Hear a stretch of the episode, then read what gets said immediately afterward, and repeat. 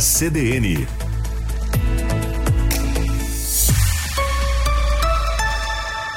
João Pedro Vandersand.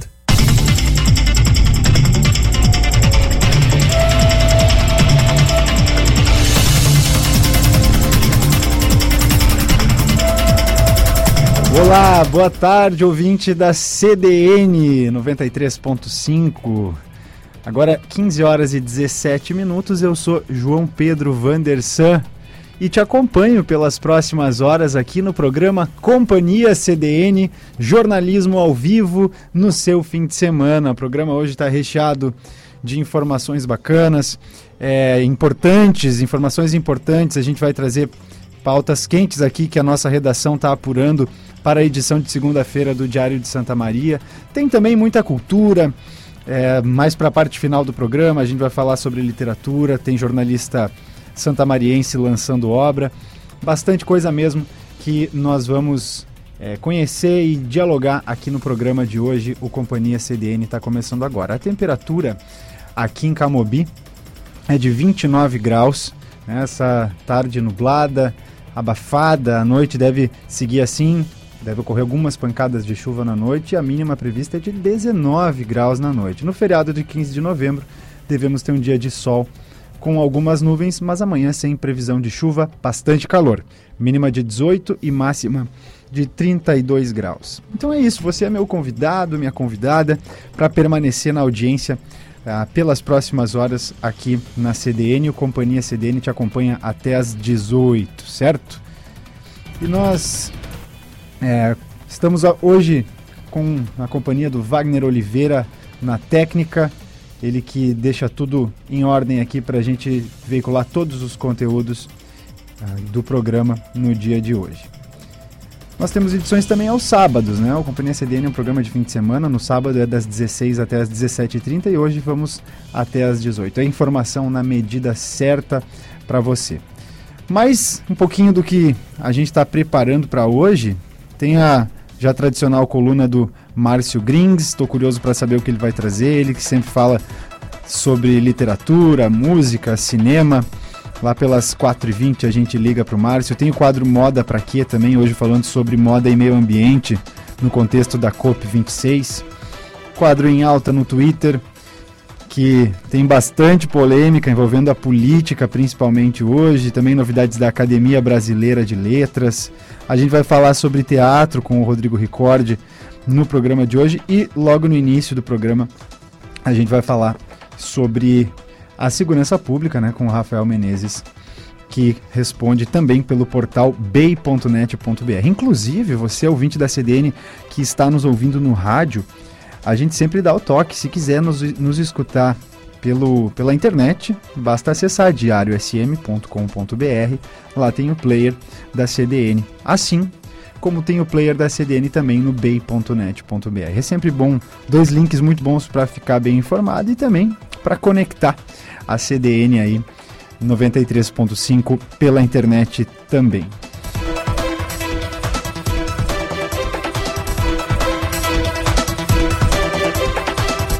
Primeira informação do dia, é, do programa, melhor dizendo, é um novo capítulo sobre a instalação da nova Escola de Sargentos de Armas do Exército, a ESA. É uma informação ainda é, um pouco preliminar que está sendo apurada pela nossa redação e a gente vai retomá-la no programa, mas a gente adianta aqui. O Ministério Público de Pernambuco recomendou à Agência Estadual de Meio Ambiente a não concessão da licença ambiental para execução do projeto da ESA até que seja aprovado o estudo prévio de impacto ambiental, relatório de e o relatório de impacto ambiental. A recomendação é assinada pela promotora de justiça do Ministério Público de Pernambuco, a Regiane Strider Centelhas. É, a história a gente já conhece, né? Uma disputa com outros estados do país, inclusive com a cidade de Santa Maria, e o Exército Brasileiro escolheu Pernambuco para sediar a nova escola, que vai ser instalada no município de Abreu e Lima, na região metropolitana de Recife.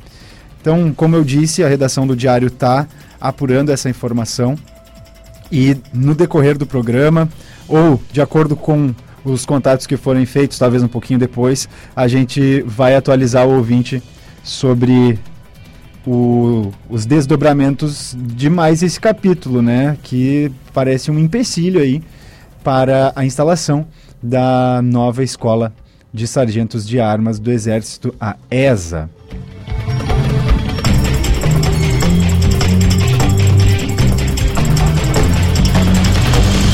E a gente faz aquele convite sempre para o nosso ouvinte que quer entrar em contato, que quer comentar as pautas, que quer mandar um recado para os nossos colegas, nossos colunistas por aqui, ou mandar um abraço para alguém querido que também está ouvindo a CDN, é 991362472, o nosso telefone.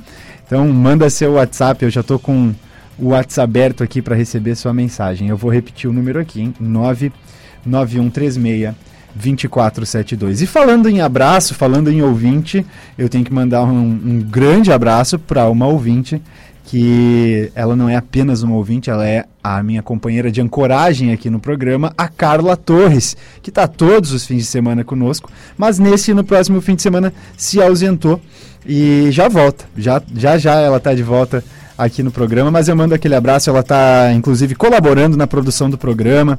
É, a Carla só não está com a voz aqui no Companhia CDN, mas esse programa tem a produção dela, tem, tem muita colaboração da nossa colega tão querida que divide a bancada aqui comigo no Companhia CDN. Então um abraço, Carla, estamos ansiosos, eu, o Wagner o Cabala, pelo teu retorno.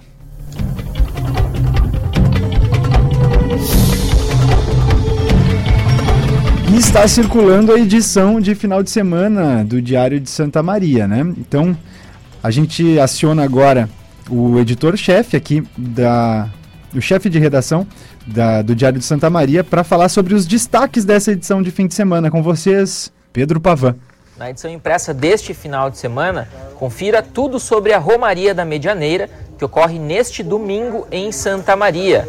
Saiba todos os detalhes da procissão e como acompanhar esse evento tão importante para os católicos. Ainda sobre a KISS, a Justiça aceitou um pedido da defesa de um dos réus para que o ex-prefeito César Schirmer seja uma das testemunhas. No BEI, mais detalhes sobre a operação que indiciou 17 pessoas por fraude em município da região.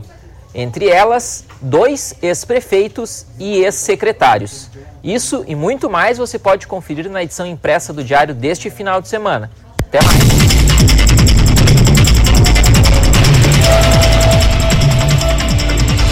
Obrigado pela participação, Pedro Pavan. O Pedro que volta é, em, em, algum, em outro bloco do programa mais além para falar sobre a preparação da edição de segunda-feira. Ele falou da edição que já está circulando, do Diário de Santa Maria, e na sequência, então, em algum momento do programa de hoje, ele volta para falar sobre a edição que circulará amanhã, no feriado de 15 de novembro. A gente tem informação sobre isso também daqui a pouco. Ah, nesse primeiro bloco, nos, nos, programas aqui de fim de semana, a gente faz também uma retrospectiva né, do, que, é, do que foi veiculado, quais foram os assuntos ah, pertinentes da última semana e toma por base o que foi capa no Diário de Santa Maria, o que ganhou chamada, o que ganhou destaque. Então a gente comenta agora, passa a semana limpo. Na segunda-feira, a capa do Diário de Santa Maria destacou os vencedores da 28ª Tertúlia, a morte trágica e a despedida da cantora Marília Mendonça, além de reportagens sobre a coleta seletiva na cidade, que ficou só na promessa. Na terça, o principal destaque foi a volta das aulas presenciais nas escolas municipais e estaduais. Na quarta-feira, manchete de capa anunciava a retomada do serviço de traumato na Casa de Saúde. Além disso, uma chamada sobre a UFSM, que cogita retomar a prova do PEIS a partir de 2002. Quinta-feira, o leitor do Diário se deparou com um dado preocupante sobre índices de violência contra a mulher, que cresceu 31% em um ano.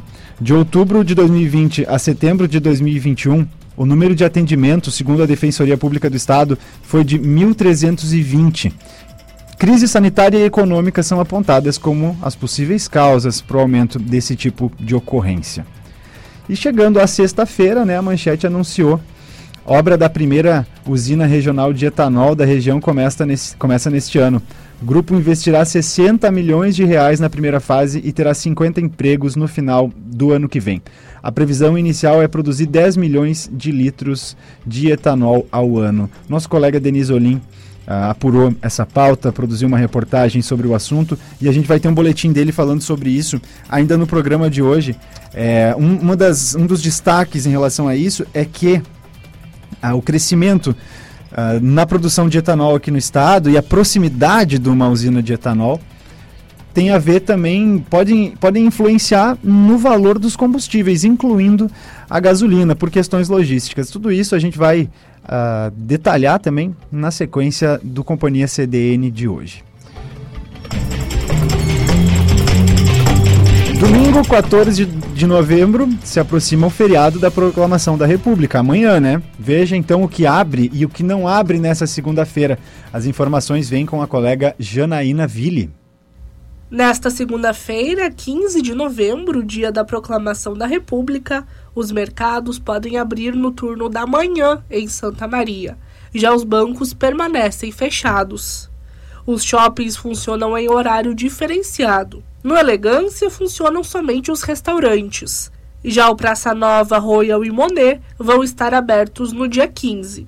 Apenas o Santa Maria Shopping vai ficar fechado. O comércio está autorizado a funcionar com mão de obra contratada, porém deve seguir algumas regras na convenção coletiva. As regras prevêem pagamento de 80 reais aos funcionários que trabalharem no feriado, pago no mês subsequente, além de uma folga remunerada em um prazo de até 30 dias. A loja pode pagar ainda 100 reais e não dispor a folga. A lista completa do que abre e do que fecha no feriado está em diariosm.com.br.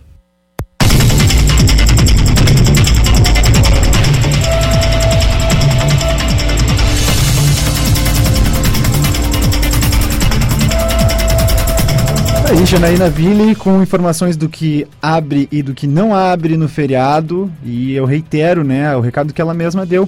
A lista completa com mais detalhes né, de, de tudo que abre e não abre está no diariosm.com.br, um link que é referência para o nosso ouvinte em vários, vários assuntos. Né?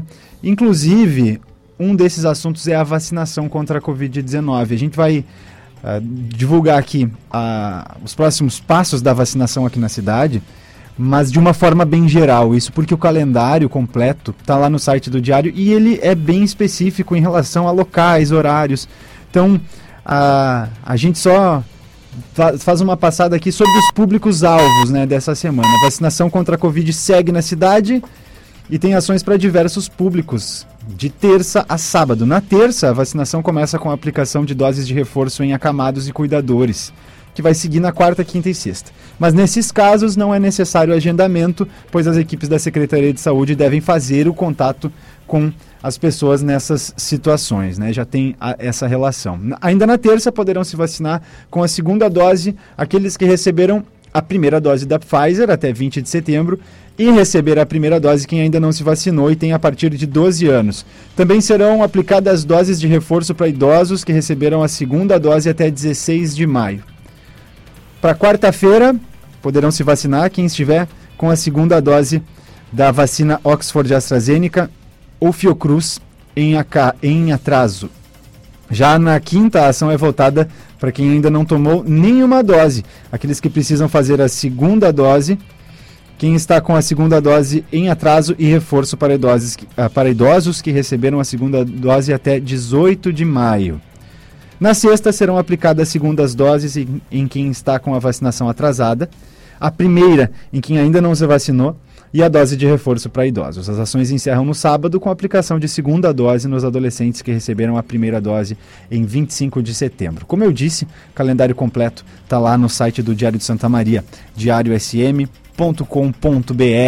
Siga conosco, esse é o Companhia CDN que está só começando, são 15h31, nós vamos até às 18 por aqui.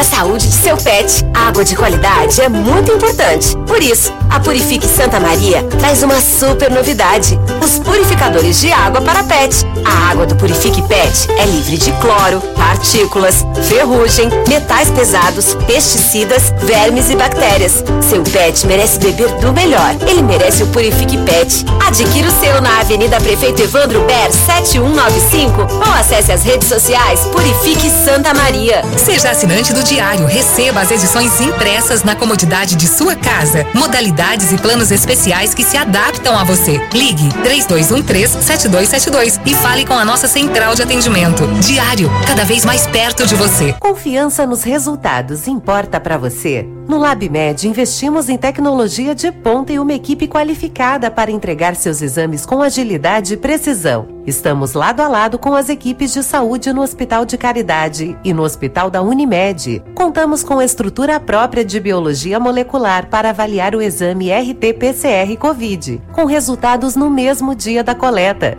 Se importa para você, o LabMed descomplica.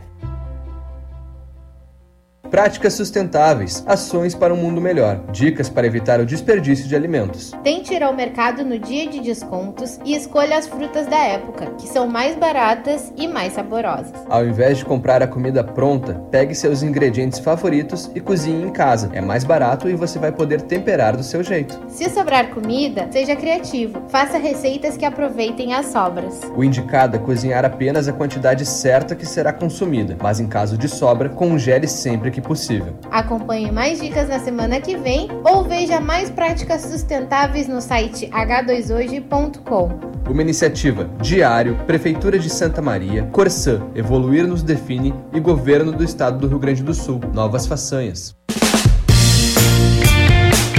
Chegou a hora de preparar a lavoura para a próxima safra de grãos. Se você está em busca de assistência técnica especializada, conte com a Cotricel, uma equipe de profissionais especializados, auxiliando no planejamento de insumos, análise de solo, escolha das sementes, além da assessoria no manejo e regulagem de implementos. Seja um associado da Cotricel e aproveite as vantagens.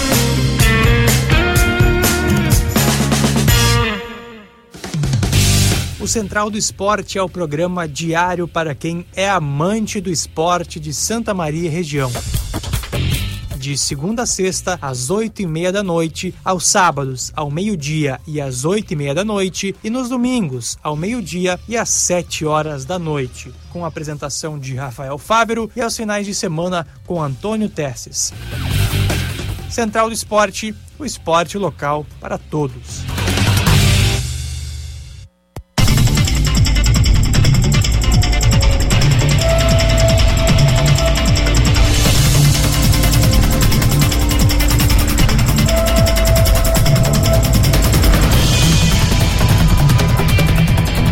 Voltamos, voltamos com o Companhia CDN, agora às 15h35. Estamos de volta com esse programa que é jornalismo ao vivo no seu fim de semana e hoje vai até às 18 horas, né? Temperatura em 29 graus aqui em Camobi, na sede da CDN, do Diário de Santa Maria, da TV Diário também. E a previsão é de permanecer com esse tempo nublado, abafado, com possibilidades de pancadas de chuva hoje à noite. A mínima prevista é de 19 graus, né? Para ter ideia do calor. No feriado de 15 de novembro a gente vai ter um dia também bem quente, mas sem possibilidade de chuva, né? Bem menor a possibilidade de chuva, não está prevista chuva, na verdade, para o feriado de 15 de novembro.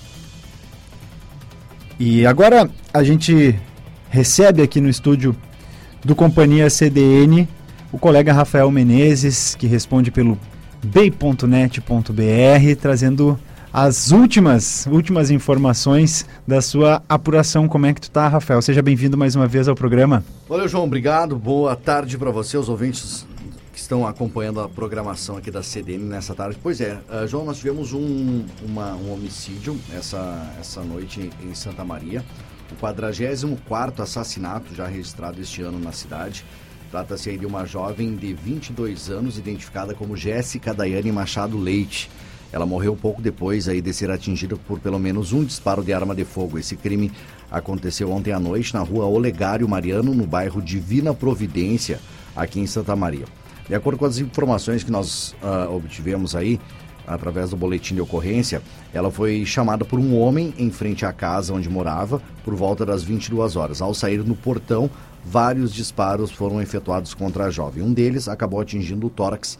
Ela chegou a ser socorrida por populares, que levaram ela até o pronto atendimento do, do patronato, mas ela teve que ser transferida ao hospital universitário, mas não resistiu e morreu antes, por volta das 23h40.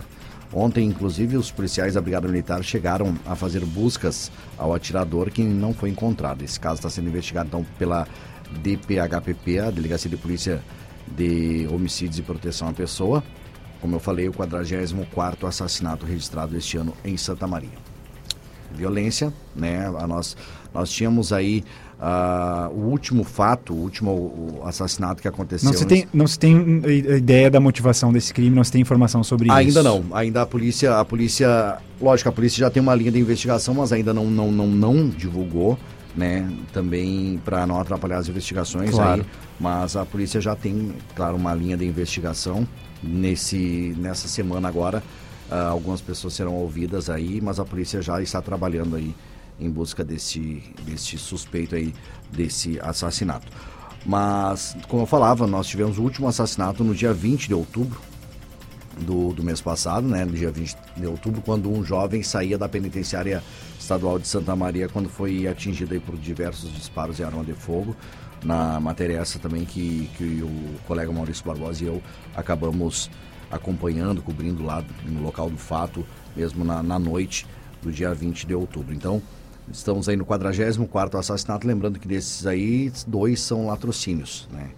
Então, nós temos aí dois que são latrocínios, roubo seguido de morte, e esse é o destaque que a gente tem. E também, né, João, até você e eu conversávamos mais cedo na redação do jornal a respeito de uma ocorrência que chamou a atenção uh, no setor policial, que foi um homem né, de 39 anos que foi detido após colocar fogo no apartamento onde ele mora, na Coronel Niederauer, no centro de Santa Maria. Esse fato aconteceu na madrugada de ontem e, conforme a ocorrência policial, ele havia espancado um cachorro minutos antes na sacada. Um homem passou pela rua, viu, comunicou, acionou a brigada militar, registrou esse fato e mais tarde aí ele teria acabado colocando fogo na cama e fechado a porta do quarto. Um vizinho que mora numa casa próxima ali viu, acionou uma equipe dos bombeiros que chegou até o local, né? E o homem estava na porta no momento já muito alterado, estava com um espeto na mão, inclusive ameaçou a equipe ali dos policiais, bombeiros, né? E ele precisou ser contido aí. E a gente não tem informação de como é que está o estado de saúde desse animal, que foi feito com esse cachorrinho, né? Que foi espancado. A gente sabe que esse homem foi então levado para a delegacia, onde ele prestou depoimento e foi liberado. Pois é, Rafael, eu uh, acredito que essa ainda seja a última atualização dessa notícia e a gente noticiou ela ontem em mais de um momento na CDN. Uh, houve a liberação, é, mas eu fico me questionando sobre quais são as implicações, né? Porque era um prédio, certo? Então, se ele se ateia o fogo ao, ao colchão. Quantas ele, pessoas mais Ele está colocando em risco, em risco né? É, a questão da segurança do próprio edifício, sem falar na questão do animal, né? A questão de maus tratos, né? É. Exatamente. E muitas pessoas acabaram, tanto pelas redes sociais, né? Entraram em contato conosco também via uh, WhatsApp, mandaram mensagens perguntando e, e eu até entendo a questão da indignação dessas pessoas, mas tem uma lei, né? Com certeza foi embasado numa lei ele ter sido liberado. Claro, ele vai responder, não quer dizer que ele não vai responder por isso. Uhum. Ele vai responder, está em liberdade, mas como tu falaste, né?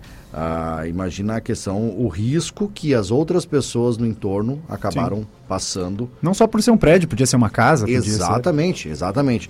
Quantas pessoas né, foram colocadas em risco com isso? E se ele teve um surto, ou sei lá o que aconteceu, né? Não tem conhecimento ainda, né? Quem garante que isso não possa se repetir né, agora com, novamente, né, com alguma outra pessoa acabar de repente numa, num próximo momento aí ser mais grave que isso. Então, uh, nós iremos, claro, essa semana acompanhar esse, esse fato, até mesmo para saber aí o, o, desfecho disso, porque muitas pessoas, a maioria das pessoas querem saber o que aconteceu com o cachorro, né? Sim. Querem saber o, cachorro, o que aconteceu com o cachorro. Então, a gente trouxe, noticiou essa, esse fato aí, mas a gente com certeza vai ir atualizando aí. E no dia de hoje, oi. Não, Rafael, diga lá. E no dia de hoje teve a Romaria, poucos minutos entrei em contato com a equipe da polícia civil, que inclusive montou uma unidade, uma delegacia, unidade móvel na, no Parque da Medianeira para acompanhar a procissão, enfim, prestar um auxílio ali para, para a população. Graças, não tivemos nenhum registro grave na, na de ocorrência em virtude da Romaria da Medianeira, apenas como é de praxe, perda de documentos. Então foram uhum. aí grandes ah, não muitos, mas tivemos aí um número de documentos perdidos, então o pessoal falou que no demais aí bem tranquilo também essas atualizações aí da, da Romaria da Medianeira. Tá certo. Durante todo o Companhia CDN a gente fica de olho aqui no bay.net.br para saber as últimas, né, eh, que são publicadas ah, no portal. Eh, não sei se, se foi você que redigiu a, a matéria que foi publicada às 2h30, facão é apreendido com menor de idade Exato. em São Gabriel. Eu não sei se foi contigo ou com o Maurício que a gente falava sobre essa coisa que São Gabriel tem uh, de jovens que, que uh, causam, perturbam o sossego público tem essa coisa dos facões por lá, né? Exato, essa, essa, essa notícia eu havia separado, foi muito bem lembrado por você, eu havia separado ela aqui, também tem ela em mãos aqui. E, nesse último sábado, aí, por volta das 10 horas, né? Sendo três pessoas foram abordadas pela Brigada Militar. E segundo foi informado aos policiais, aí uh, pessoas né, informaram aos policiais que um trio estaria ameaçando as pessoas na rua com um facão. Então a brigada foi até o local, até a rua Jonatas Abot, no bairro Centro, onde localizou aí um facão sendo portado por um menor de idade. Esse instrumento, esse facão, com aproximadamente 40 centímetros de lâmina, foi apreendido e os suspeitos conduzidos à delegacia para o registro da ocorrência. Isso em São Gabriel também ontem à noite. Uma, uma notícia um pouco recorrente em São Gabriel, essa é, recorrente, exato. Várias parecidas assim que vão sendo publicadas rotineiramente. Ex exato, sabes que quando nós recebemos a, as informações até a, a nossa equipe do BEI, nós cuidamos às vezes até temos a, a, impressão de que já recebemos essa ocorrência. Já, peraí, eu acho que nós já recebemos, mas a gente vai apurando e vai vendo que isso não.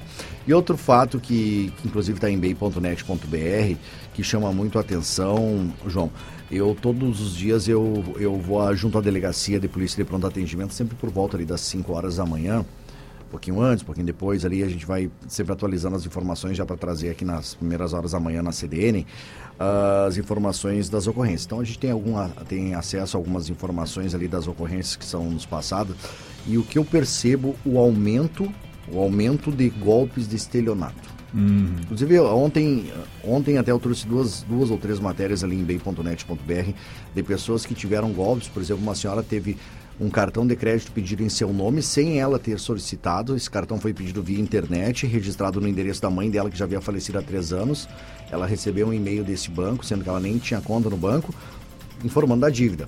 E ela não deu importância porque ela não tinha conta no banco. Depois ela foi se atualizando um pouco mais e, a, e começou a receber muitas ligações. E quando ela resolveu ir até o banco para ver o que, que se tratava, era um cartão de crédito que realmente havia sido pedido por outra pessoa via internet, conseguiu o cartão, desbloqueou e já a dívida dela ultrapassava os 31 mil reais. E uma outra senhora também aqui em Santa Maria, outra idosa, teve aí um golpe de mais de 8 mil reais também, com saques e compras com, da sua conta também. Nós temos um quadro aqui no programa, Rafael, chamado CDN Tech. É, voltado para notícias da área da tecnologia e a relação entre o avanço da tecnologia é, e, e, a popularização né, desses aplicativos que facilitam as transações financeiras, que facilitam a criação de contas, por exemplo, está muito relacionada, porque quando a gente faz a, a, a cobertura da, da, área tecnológica, vê como é, os sites de notícia de te te tecnologia cada vez mais divulgam informações sobre golpes, como se proteger.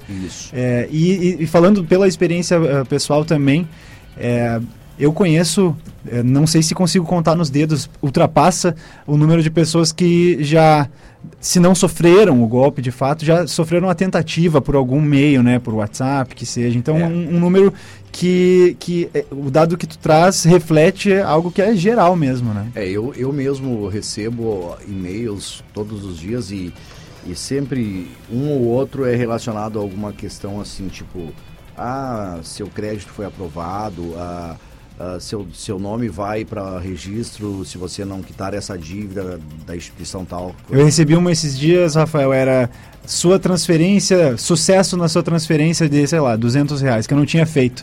Sim. Quer dizer, se você, se você não fez essa transferência, clique no link. Exato. Né, um, um, me pescando ali, e às né? Pega como... uma pessoa menos instruída É, e ela fica isso. nervosa e a- a- assustada com aquele fato e acaba e acaba clicando e aí pronto, os dados estão todos copiados, né? Uhum. Da, da, da pessoa com os acessos a contas, enfim. Mas assim, eu tenho percebido muito o, o aumento de, de golpes, ah, podemos dizer assim, cibernéticos, de estelionato, em Santa Maria, assim, muitos mesmo. E outra, e já posso adiantar assim, ainda falando sobre eh, essa questão da área policial e serviços, da qual é o BEI, ah, eu estou preparando uma matéria aí para os próximos dias, inclusive já conversei com os colegas da, da editoria para nós fazermos uma matéria a respeito de vandalismo em praças públicas da cidade. Essa semana tivemos um registro na Praça do Malé, aonde ah, um homem com uma marreta quebrou paredes lá de, de monumentos para levar as placas de bronze e as que não conseguiu levar danificou. Até câmeras de segurança foram roubadas e a fiação de iluminação pública. Eu, inclusive, eu estive lá na praça semana acompanhando de perto, vendo a situação. Ah, e um senhor que, que frequenta a praça ali, na volta, que está sempre ali, inclusive ele acaba fazendo, entre aspas, podemos dizer, o papel de zelador do local, Sim. voluntariamente. Aham. E ele me mostrou, caminho, caminhamos por ali, me mostrou, é um lugar muito agradável, muito bom, bem localizado, uma área de lazer excelente. É um lugar bonito. Né? E, e- mas assim, a situação é, é assustadora mesmo. E aí, assim, nós estamos preparando para os próximos dias, inclusive já solicitamos alguns dados junto à prefeitura, porque tudo isso tem custo, né, para repor isso daí, para manter. A, a gente sabe que o poder público faz o investimento, mantém, limpa, e aí vem os vândalos, roubam. De algum lugar vai sair. Por exemplo, só em questão de, de bueiros, tampa de bueiros aí na cidade, foram mais de 122 mil reais investidos pela prefeitura para recuperar essas tampas de bueiros roubadas nos últimos meses em Santa Maria. E essas praças não são diferentes também, né? É que as pessoas possam usar, usufruir, desfrutar daquele ambiente, mas que acima de tudo ah, possam zelar também pelo, pelo que é público, né? Porque aquilo é de todos nós. Não é a prefeitura que está gastando com aquilo. Somos nós, cidadãos, que pagamos impostos, que estamos perdendo né, com, com, com, com atos como esse daí. Rafael, a gente fica à disposição para divulgar essas informações aqui no programa também, assim que a reportagem estiver realizada ou em realização. Está sempre convidado para colaborar aqui com a Companhia CDN. Vamos atualizando, tá bom? Obrigado, João. Bom Tá programa. certo, Daqui obrigado. tô de volta aí. Certo, o Rafael volta às 18 horas, logo após o Companhia CDN, atualizando novamente o nosso ouvinte aqui com as informações de bay.net.br. Obrigado, Rafael Menezes, que participou conosco agora do Companhia CDN. São 15 horas. 49 minutos para você que está ligando o rádio agora. Eu sou João Pedro Vandersan, na técnica o Wagner Oliveira comigo. A gente vai até às 18 horas e é um, um- um dado que nos deixa muito pensativo, nos deixa um pouco indignados, né? O que o Wagner, o Wagner não, o Rafael nos traz agora sobre o vandalismo, né? Sobre o desprezo é, para com a coisa pública, né? As, as coisas públicas, aquilo que é patrimônio de todos nós, todos nós mantemos. E, e você está convidado, convidada a dar o seu relato também, como é que está na sua região, no seu bairro, como tem, tem sido cuidados os locais que são ah, públicos, né, acessíveis a toda a comunidade. Colabore com a sua mensagem no 99136-2472. Eu repito para o nosso ouvinte anotar. 99136-2472. O Rafael Menezes, ele é o repórter que responde pelo bay.net.br, que também é um portal de serviços. E a gente traz agora serviço também, traz oportunidade de emprego, para ser mais exato. A indústria de pães, tortas e salgados congelados Panifício Malé, que funciona no Parque Industrial e Tecnológico de Santa Maria, abriu 40 novas vagas de emprego. Olha só, um número bem relevante de vagas. São oportunidades temporárias, mas que podem ser prorrogadas. Essas vagas para seis meses. E são para vários setores: confeitaria doce, salgada, confeitaria fina, pães congelados, pães assados da fábrica. As, contratações vão ser no regime CLT, para a jornada de 6 horas, nos turnos manhã, tarde ou noite. O salário de 1.262 reais, tem vale transporte E os interessados em concorrer a essas vagas se candidatam até dia 19 de novembro. Consulta o calendário para ver rapidinho. É até sexta, então, que você tem para acessar a área Trabalhe Conosco lá no site do Panifício Malé, que é www.panificiomalé.com. Malé é com dois L's. Assim como, por coincidência, a gente estava falando aqui da Praça do Malé, da mesma forma se escreve panificiomalé.com. Não é preciso ter experiência na área, mas é preciso ter identificação com essas atividades da panificação e da confeitaria. Oportunidade para todos que desejam é, arranjar um emprego em regime CLT. São 40 oportunidades do Panifício Malé. 15 horas 52 minutos você está ouvindo a CDN e o programa Companhia CDN por aqui. No início do programa a gente falava sobre é, a, a, notícia que foi capa do Diário de Santa Maria na sexta-feira. A primeira usina de etanol deve ser instalada no estado. Quem traz mais detalhes sobre esse tema, a gente sabe agora, é o repórter Denis Olim.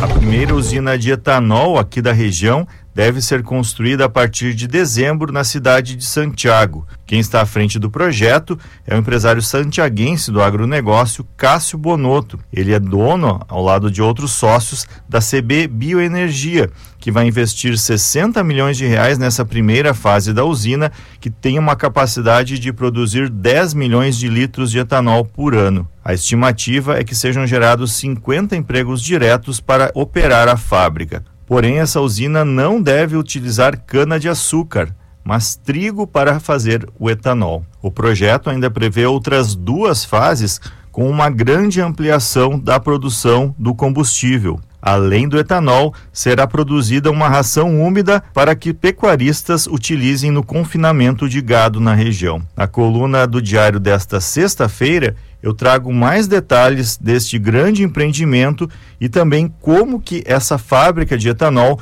pode ajudar a reduzir o preço dos combustíveis aqui na região, inclusive o preço da gasolina. Para a CDN, Denis Olim. Certo, obrigado Denis Olim com as informações. Ele falava da sua coluna, né, onde ele detalha um pouco mais sobre como essa instalação da usina de etanol pode influenciar no preço de combustíveis. E a gente pega aqui o Diário de Santa Maria e abre a coluna do Denis para saber mais detalhes, né? Consta na coluna que atualmente praticamente todo o etanol hidratado, que é o etanol usado puro para carros movidos a álcool, e o anidro, que é usado para misturar na gasolina, todo o etanol hidratado e anidro vendido no Rio Grande do Sul é trazido do estado de estados como Mato Grosso do Sul, São Paulo e Paraná. Então tudo vem de longe. Em Santa Maria, a distribuidora Santa Lúcia, que atende toda a região, traz 12 carretas de etanol por semana do Mato Grosso do Sul, com 60 mil litros cada. Segundo o diretor executivo da distribuidora, Gustavo Sonza, cada viagem de carreta custa 10 mil reais, ao custo de frete de 25 centavos por litro de etanol anidro. Ele diz que logisticamente vai ser muito vantajoso ter uma usina de etanol na região, porque isso vai reduzir os custos de frete e o tempo da viagem, já que costuma levar 3 a 4 dias para cada carreta ir até Mato Grosso do Sul e voltar. Ele afirma, entretanto, que essa variável é apenas uma entre tantas a serem levadas em conta, pois vai depender também do preço cobrado pela usina em Santiago, que ainda não é sabido, e também pelas demais usinas que estão previstas para o Rio Grande do Sul. Então é um indicativo, né, um indicativo lógico aí de que o preço deve diminuir, os, na verdade os custos devem diminuir. E isso pode vir a influenciar no preço que será praticado nas bombas aí de combustíveis, tanto o, o, o próprio etanol quanto outros combustíveis, como o caso da gasolina. Esse é o Companhia CDN, às 15 horas e 56 minutos. Eu sou João Pedro Vandersan, te acompanhando por aqui até as 18 horas. Hoje sim, a minha colega Carla Torres, que eu mando um abraço para ela, ela está na audiência uh, e na produção desse programa por aqui. Logo, logo a Carla está de volta aqui no Companhia CDN conosco. E olha só, informação uh, preocupante e que é, talvez toque aí aos nossos ouvintes. Cresce o índice de endividamento entre as famílias no estado. Quem traz mais informações sobre o assunto é a colega Janaína Ville. O Programa de Proteção e Defesa do Consumidor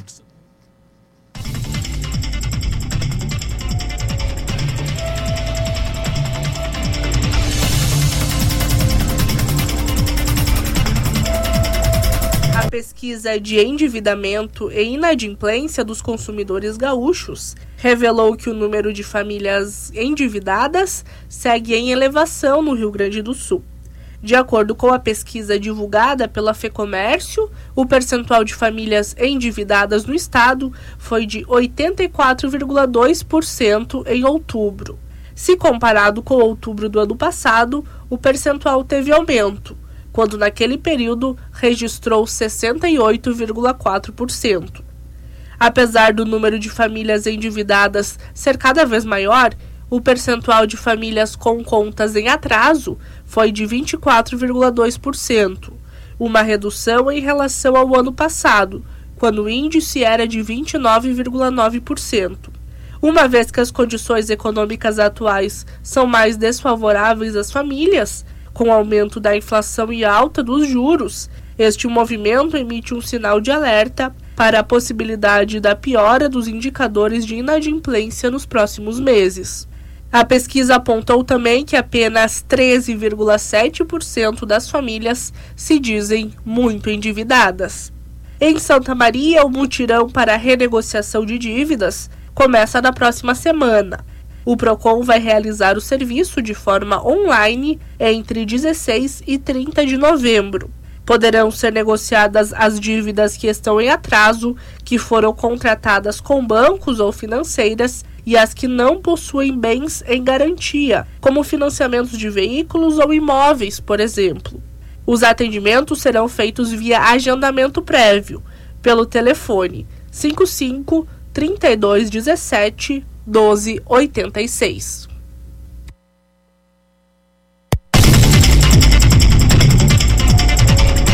Janaína Ville, na informação, falava sobre quem contraiu. sobre o mutirão, né? Do PROCON, de quem contraiu dívidas com bancos ou financeiras, ou ainda financiamentos de veículos e imóveis. Essas pessoas vão poder renegociar essas dívidas através desse mutirão do PROCON. E quem complementa essas informações sobre o mesmo assunto é o colega Gustavo Martinez. O Programa de Proteção e Defesa do Consumidor de Santa Maria, o PROCON, realizará um mutirão online de renegociação de dívidas entre os dias 16 e 30 de novembro. Os atendimentos ocorrerão exclusivamente pela internet. Poderão ser negociadas as dívidas que estão em atraso, que foram contratadas com bancos ou financeiras, e as que não possuem bens e garantias, como financiamentos de veículos ou imóveis, por exemplo. Para participar do mutirão online, basta o consumidor fazer o seu registro na plataforma consumidor.gov.br para receber login e senha. Em seguida, o consumidor fará o relato do seu problema e deve informar que deseja participar do mutirão online de renegociação de dívidas. Também é possível realizar o agendamento prévio pelo telefone 55 3217 1286. No momento do preenchimento do registro, é imprescindível que o consumidor informe corretamente seus telefones e e-mail para contato, pois estes dados facilitarão o atendimento por parte dos bancos e instituições financeiras participantes. Após finalizar o registro, o banco ou instituição financeira tem o prazo de 10 dias para apresentar uma proposta ou resposta para o consumidor. Terminado o prazo para a resposta do fornecedor, o consumidor tem o prazo de 20 dias para avaliar o retorno dado. Para a CDN, Gustavo Martinez.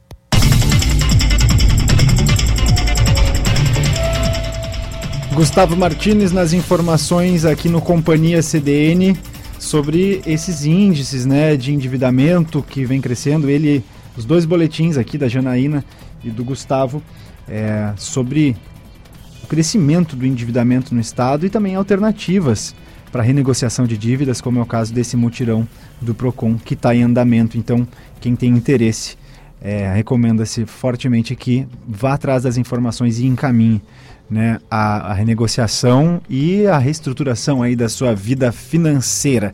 É o Companhia CDN, o programa que te acompanha até às 18 horas. É jornalismo ao vivo no seu fim de semana, aqui nas ondas da 93.5. Eu sou João Pedro Vandersan, comigo na técnica o Wagner Oliveira. A temperatura em Camobi em 29 graus. Siga conosco.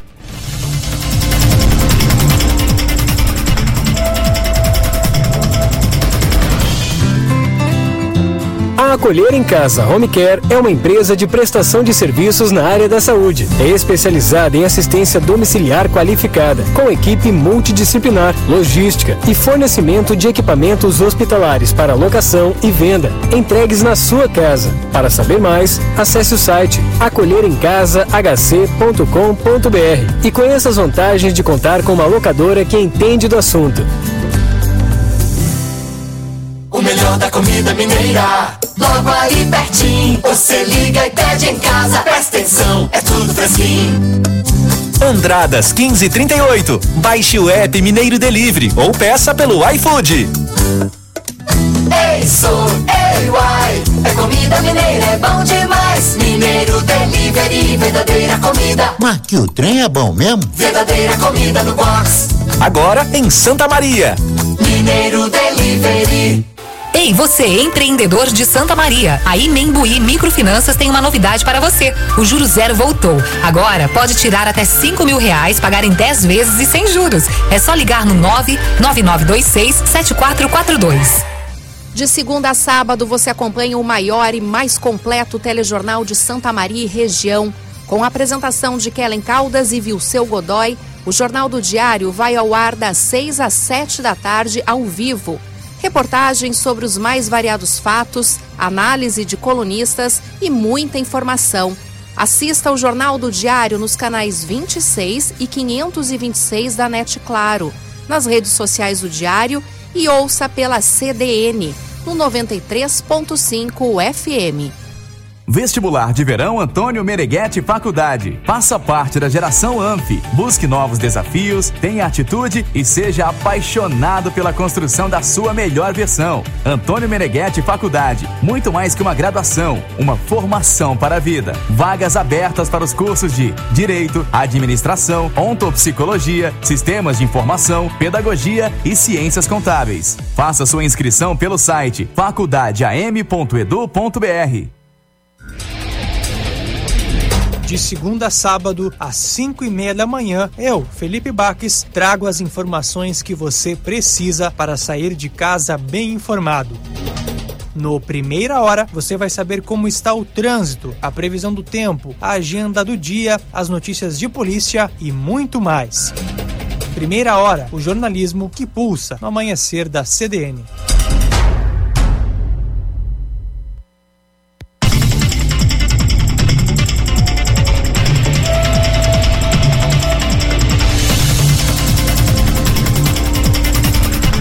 Companhia CDN, tô de volta por aqui, João Pedro Vandersan, contigo até às 18 horas, na tarde de domingo, essa tarde nublada, abafada, calorosa, né? Hoje previsão de algumas pancadas de chuva durante a noite, a mínima prevista de 19 graus. Agora estamos com 29, né?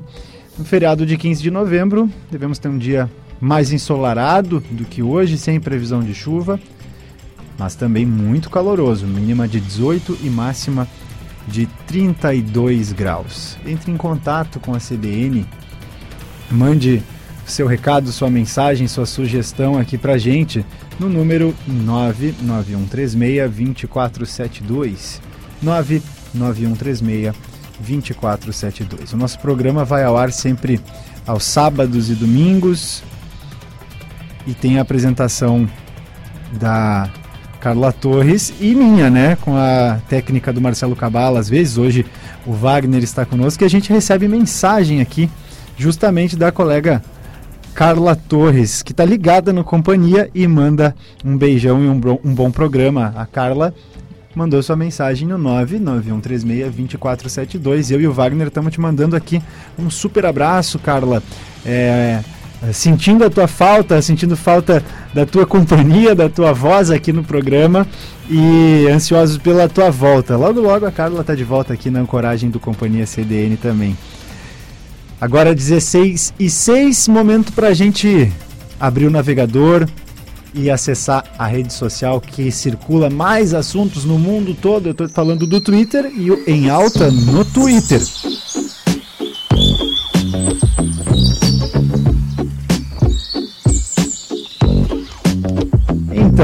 Que temos no Twitter hoje? Primeira hashtag é bem polêmica, hein? São duas hashtags. Hashtag Wagner Moura e hashtag MTST. Ator e diretor uh, de cinema, o Wagner Moura, está sendo assunto nas redes sociais após a repercussão de uma imagem em que ele aparece comendo uma quentinha com camarão. Uma quentinha que aqui na nossa região a gente costuma se referir mais como uma marmita, né? Ele está comendo uma marmita com camarão. O registro foi feito em um acampamento do Movimento dos Trabalhadores Sem Teto, MTST, na zona leste de São Paulo, durante a exibição do filme Marighella. Filme que está em cartaz nos cinemas, está em cartaz nos cinemas de Santa Maria, inclusive, e é dirigido pelo Wagner Moura.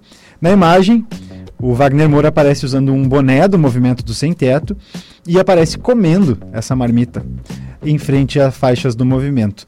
É, dá para perceber também que o, o, o, o, camarão é um dos ingredientes, né? Me parece que é, eu fazendo uma, uma análise aqui bem descompromissada e, e talvez uh, possa ser corrigido aqui, são os ingredientes do acarajé que tem ali, né?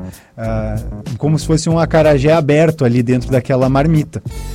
E isso gerou repercussão. Um, uma das, das pessoas mais conhecidas, proeminentes aí que falou sobre isso foi o deputado Eduardo Bolsonaro, filho do presidente Jair Bolsonaro, que tuitou o seguinte, abre aspas, agora as palavras do Eduardo Bolsonaro aqui. Agora tem o MTST raiz e o MTST Nutella. Ou será que já é o comunismo purinho, onde a elite do partido come camarão e o restante se vira e passa fome igual a exemplar Venezuela? Ou será a imagem foi publicada por Guilherme Boulos, né, que seria uma contraparte aí uh, dessa discussão que tomou conta do Twitter.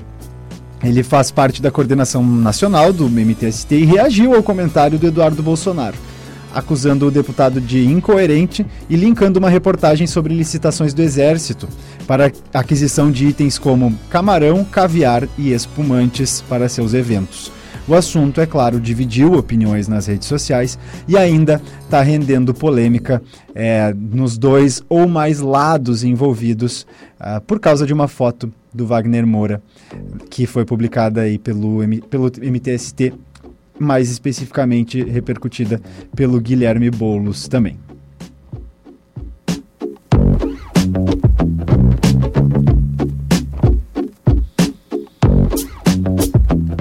Seguindo com as hashtags que movimentam o Twitter hoje. Hashtag ENAD. Cerca de 490 mil estudantes fazem as provas do Exame Nacional de Desempenho dos Estudantes, o ENAD 2021. Ele avalia o rendimento de alunos do ensino superior e é utilizado pelo MEC para atribuir uma nota de 1 a 5 aos cursos. A edição atual é referente ao ano passado, na verdade, porque a prova foi adiada em razão da pandemia de Covid-19. A edição de 2021 foi adiada para o ano que vem e ainda não tem data para acontecer. Ah, como será feito esse balanceamento aí, né, de reajustar, regular novamente a frequência de avaliação do ENAD.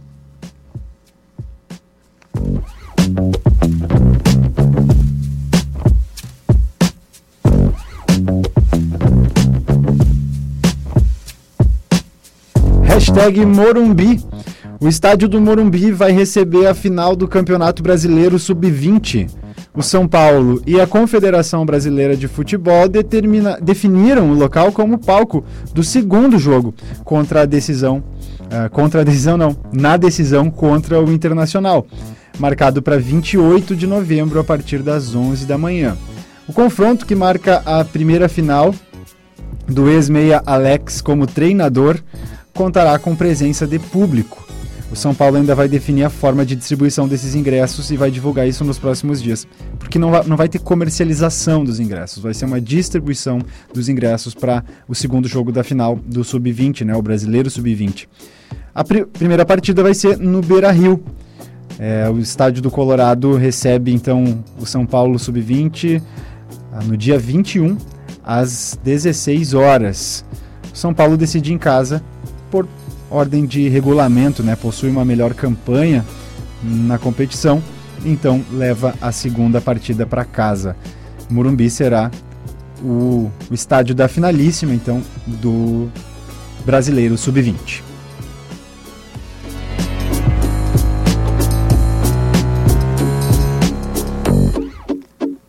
E mais um assunto que tomou o Twitter hoje Hashtag ABL, Academia Brasileira de Letras.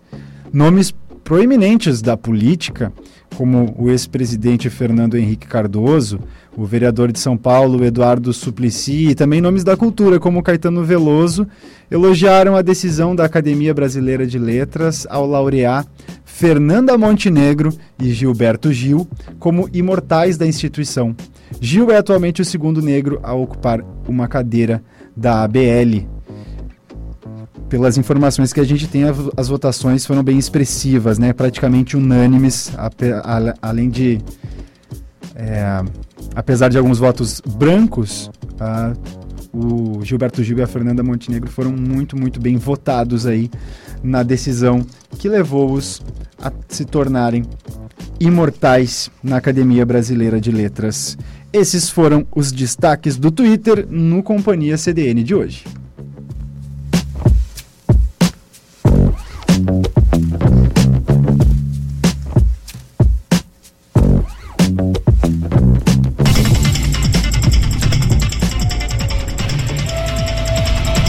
Agora são 16 e 13.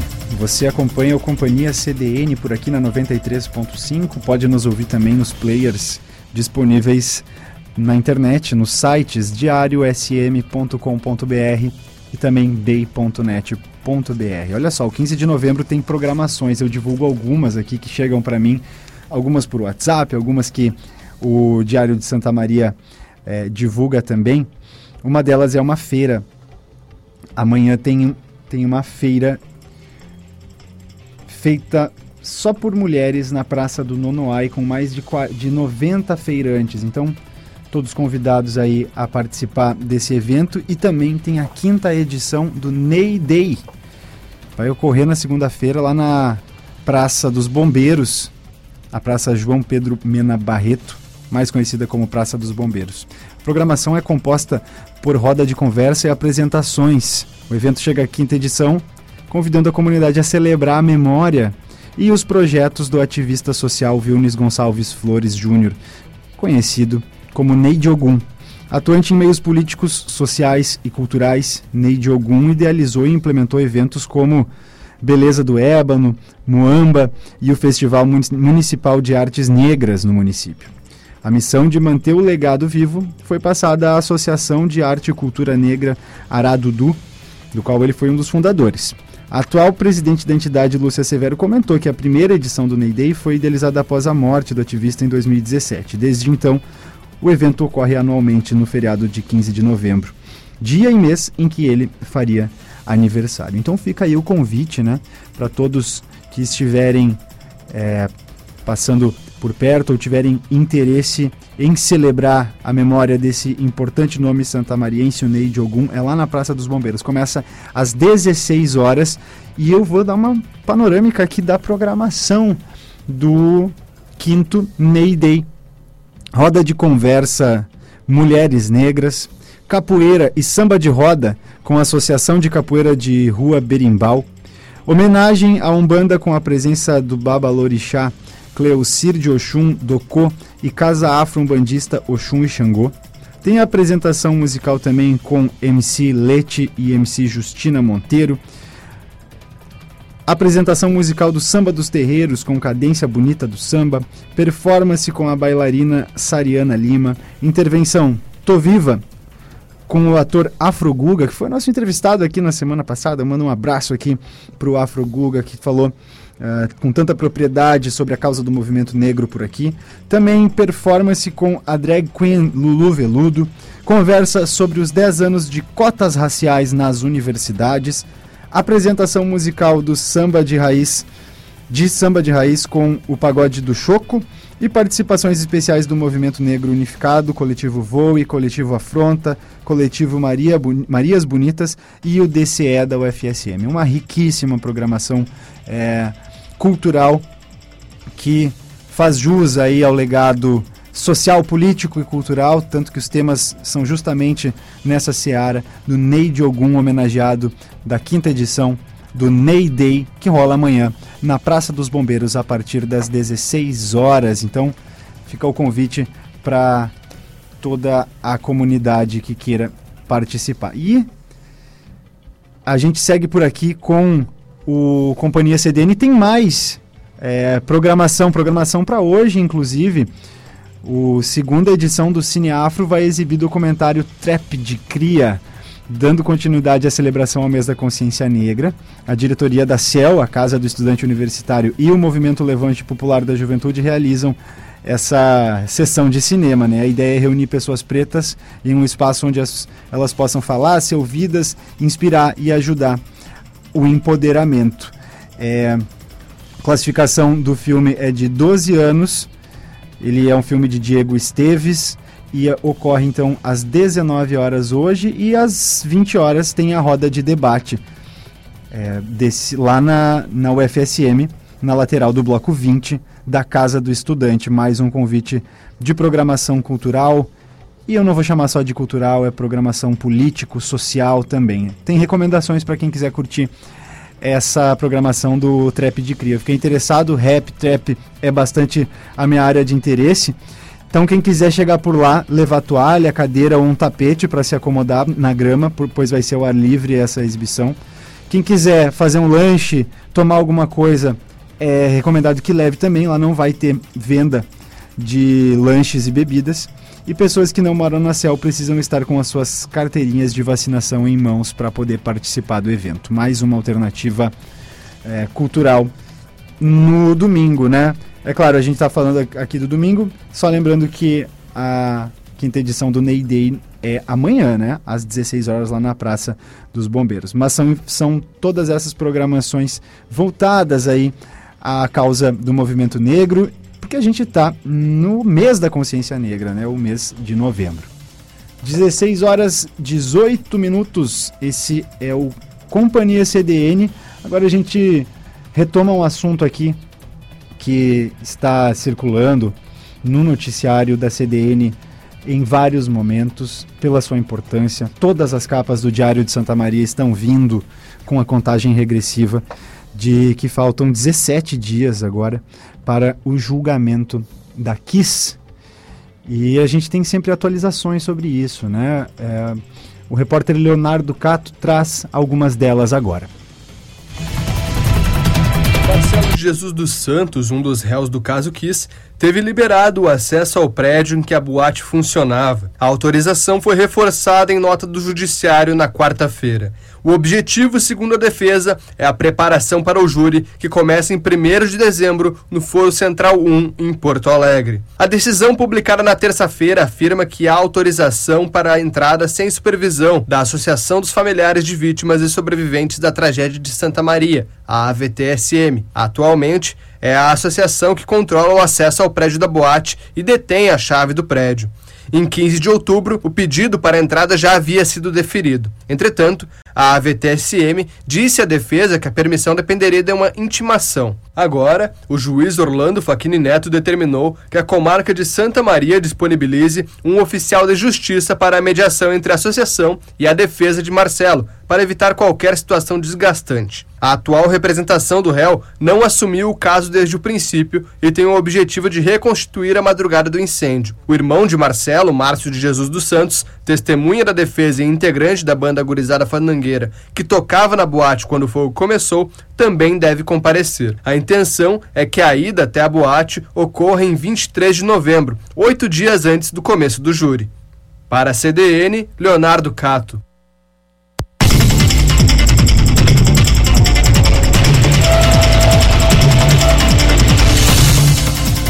Tá certo, esse é o Leonardo Cato com informações sobre o júri da Kiss. E outra informação importante sobre esse assunto que a gente atualiza agora é a intimação do ex-prefeito de Santa Maria, o César Schirmer, para depor no júri da Kiss. Mais informações quem traz é a repórter Jaiana Garcia. Prefeito de Santa Maria, na época do incêndio da Boate Kiss, César Schirmer, foi intimado para depor no júri da Kiss. Ele foi solicitado como testemunha pela defesa de Alessandro Spor, sócio da boate e réu no processo. O pedido foi deferido pelo juiz Orlando Facchini Neto. Faltam 19 dias para o julgamento que começa em 1 de dezembro no Fórum Central de Porto Alegre. O pedido da defesa de Elisandro ainda incluía a convocação do promotor de justiça Ricardo Loza. O argumento é de que foi o promotor o responsável pelo termo de ajustamento de conduta para a colocação da espuma de isolamento acústico. O material foi o que causou o alastramento das chamas. Em despacho, o magistrado confirma a intimação do ex-prefeito de Santa Maria. Quanto à Loza, foi definido que ele deve ser consultado quanto à possibilidade de ser ouvido em plenário. A menos de um mês do júri da Kiss, Schirmer não concedeu entrevista ao diário na última segunda-feira. Na quarta-feira, quando foi feito o pedido para intimação do ex-prefeito, o diário entrou novamente em contato com a assessoria de Schirmer, que manteve o posicionamento de não dar declaração sobre o assunto até que o julgamento seja encerrado. Atualmente, Schirmer é secretário de Planejamento e Assuntos Estratégicos em Porto Alegre, na gestão de Sebastião Melo. Em 2020, ele chegou a ser eleito vereador na capital gaúcha. De acordo com o advogado de defesa Jader Marques, a decisão é muito importante e está alinhada ao princípio da plenitude de defesa que é aplicado aos casos do Tribunal do Júri. Por enquanto, são 19 testemunhas convocadas. Cinco são do Ministério Público, cinco do réu Marcelo de Jesus dos Santos, cinco do réu Mauro Hoffman e cinco do réu Elissandro Spor. Uma mesma testemunha foi intimada por duas defesas, por isso, totalizam 19. O réu Luciano Bonilha Leão não convocou testemunhas. Com informações para a CDN, Jaiana Garcia. É isso, o júri mais esperado, o maior júri da história do Judiciário Gaúcho. Em 17 dias começará, são previstos 15 dias para ouvir todo mundo e com certeza um momento que gera extrema expectativa sobre todos os gaúchos, principalmente, especialmente os santamarienses que aguardam o desfecho, né, e a, que a justiça seja feita. 16 horas 23 minutos. Esse é o Companhia CDN. A gente vai até às 18 horas contigo.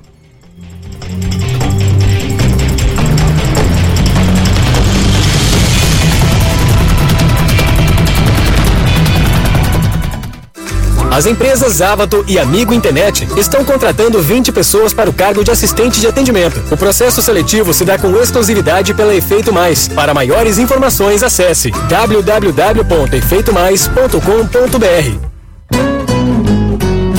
Na obra, na casa, no jardim, no seu dia, para solucionar, para trazer alegria e deixar o seu espaço muito mais feliz. Estamos aí. Andando Camobi Máquinas, a locadora de Camobi. Para não complicar, para simplificar, ligue 3029 2251. Andaime Camobi Máquinas, a locadora de Camobi. Seja assinante do Diário. Receba as edições impressas na comodidade de sua casa. Modalidades e planos especiais que se adaptam a você. Ligue 3213-7272 e fale com a nossa central de atendimento. Diário, cada vez mais perto de você. Para comprar ou vender seu imóvel, confie na equipe que mais vende Nilo Imóveis, especialistas na comercialização de imóveis. Acesse imobiliarianiloimóveis.com.br e saiba mais. No sábado e no domingo, com Plantão Bay em quatro edições, os repórteres Maurício Barbosa e Rafael Menezes trazem informações sobre o que é notícia na área policial, o trânsito nas principais avenidas e rodovias de Santa Maria e região e demais serviços de interesse público. Plantão Bay, onde a informação não tira folga.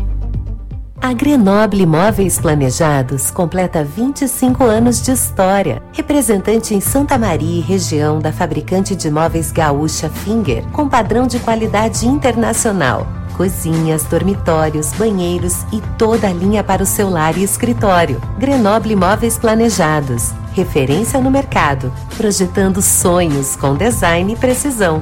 Orlando Fração 118. Fone 3222 2280.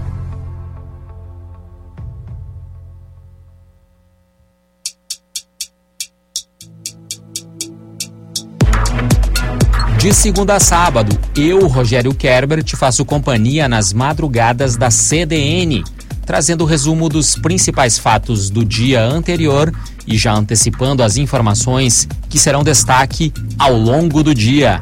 O Madrugada CDN tem duas edições para te atualizar sobre os principais assuntos com dinamismo e agilidade. Madrugada CDN, a sua melhor companhia.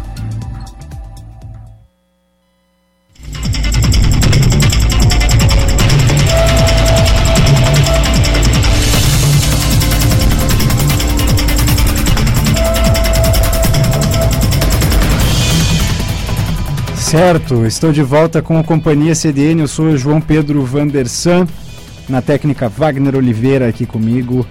A gente traz jornalismo ao vivo no seu fim de semana. Jornalismo que também passa pela pauta cultural, pela pauta cinematográfica.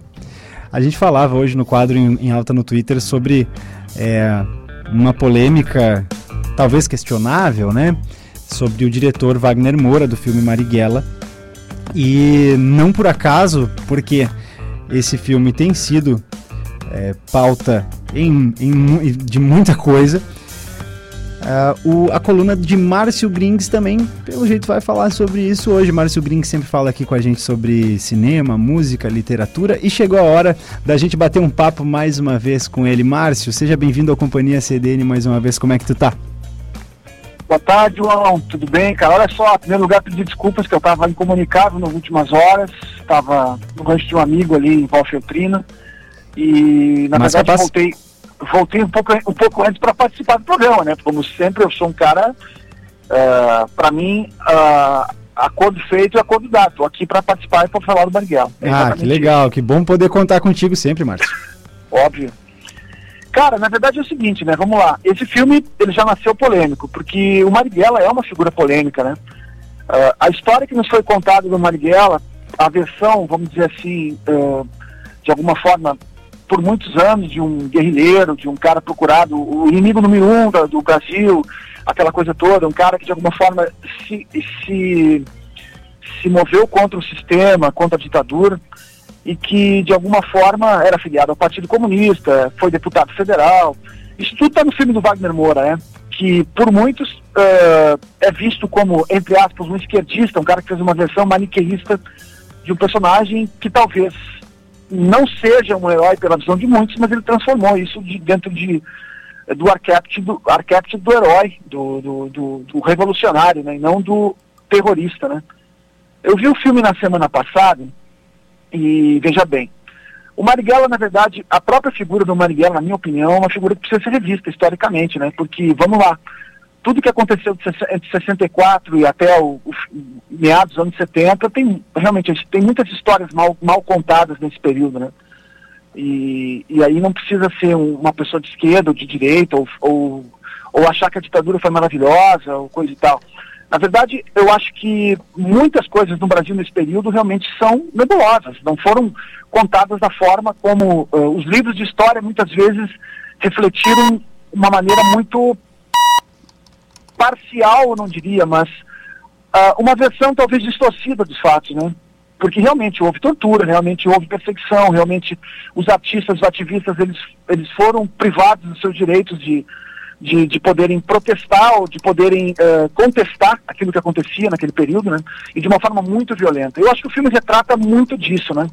Uh, uh, e se nós nos abstrairmos da figura do Marighella e pensarmos em, em tantos outros opositores à ditadura que foram perseguidos, né? E, e, tem cenas pesadíssimas no filme. O filme é muito violento, o filme é realmente é, é impactante.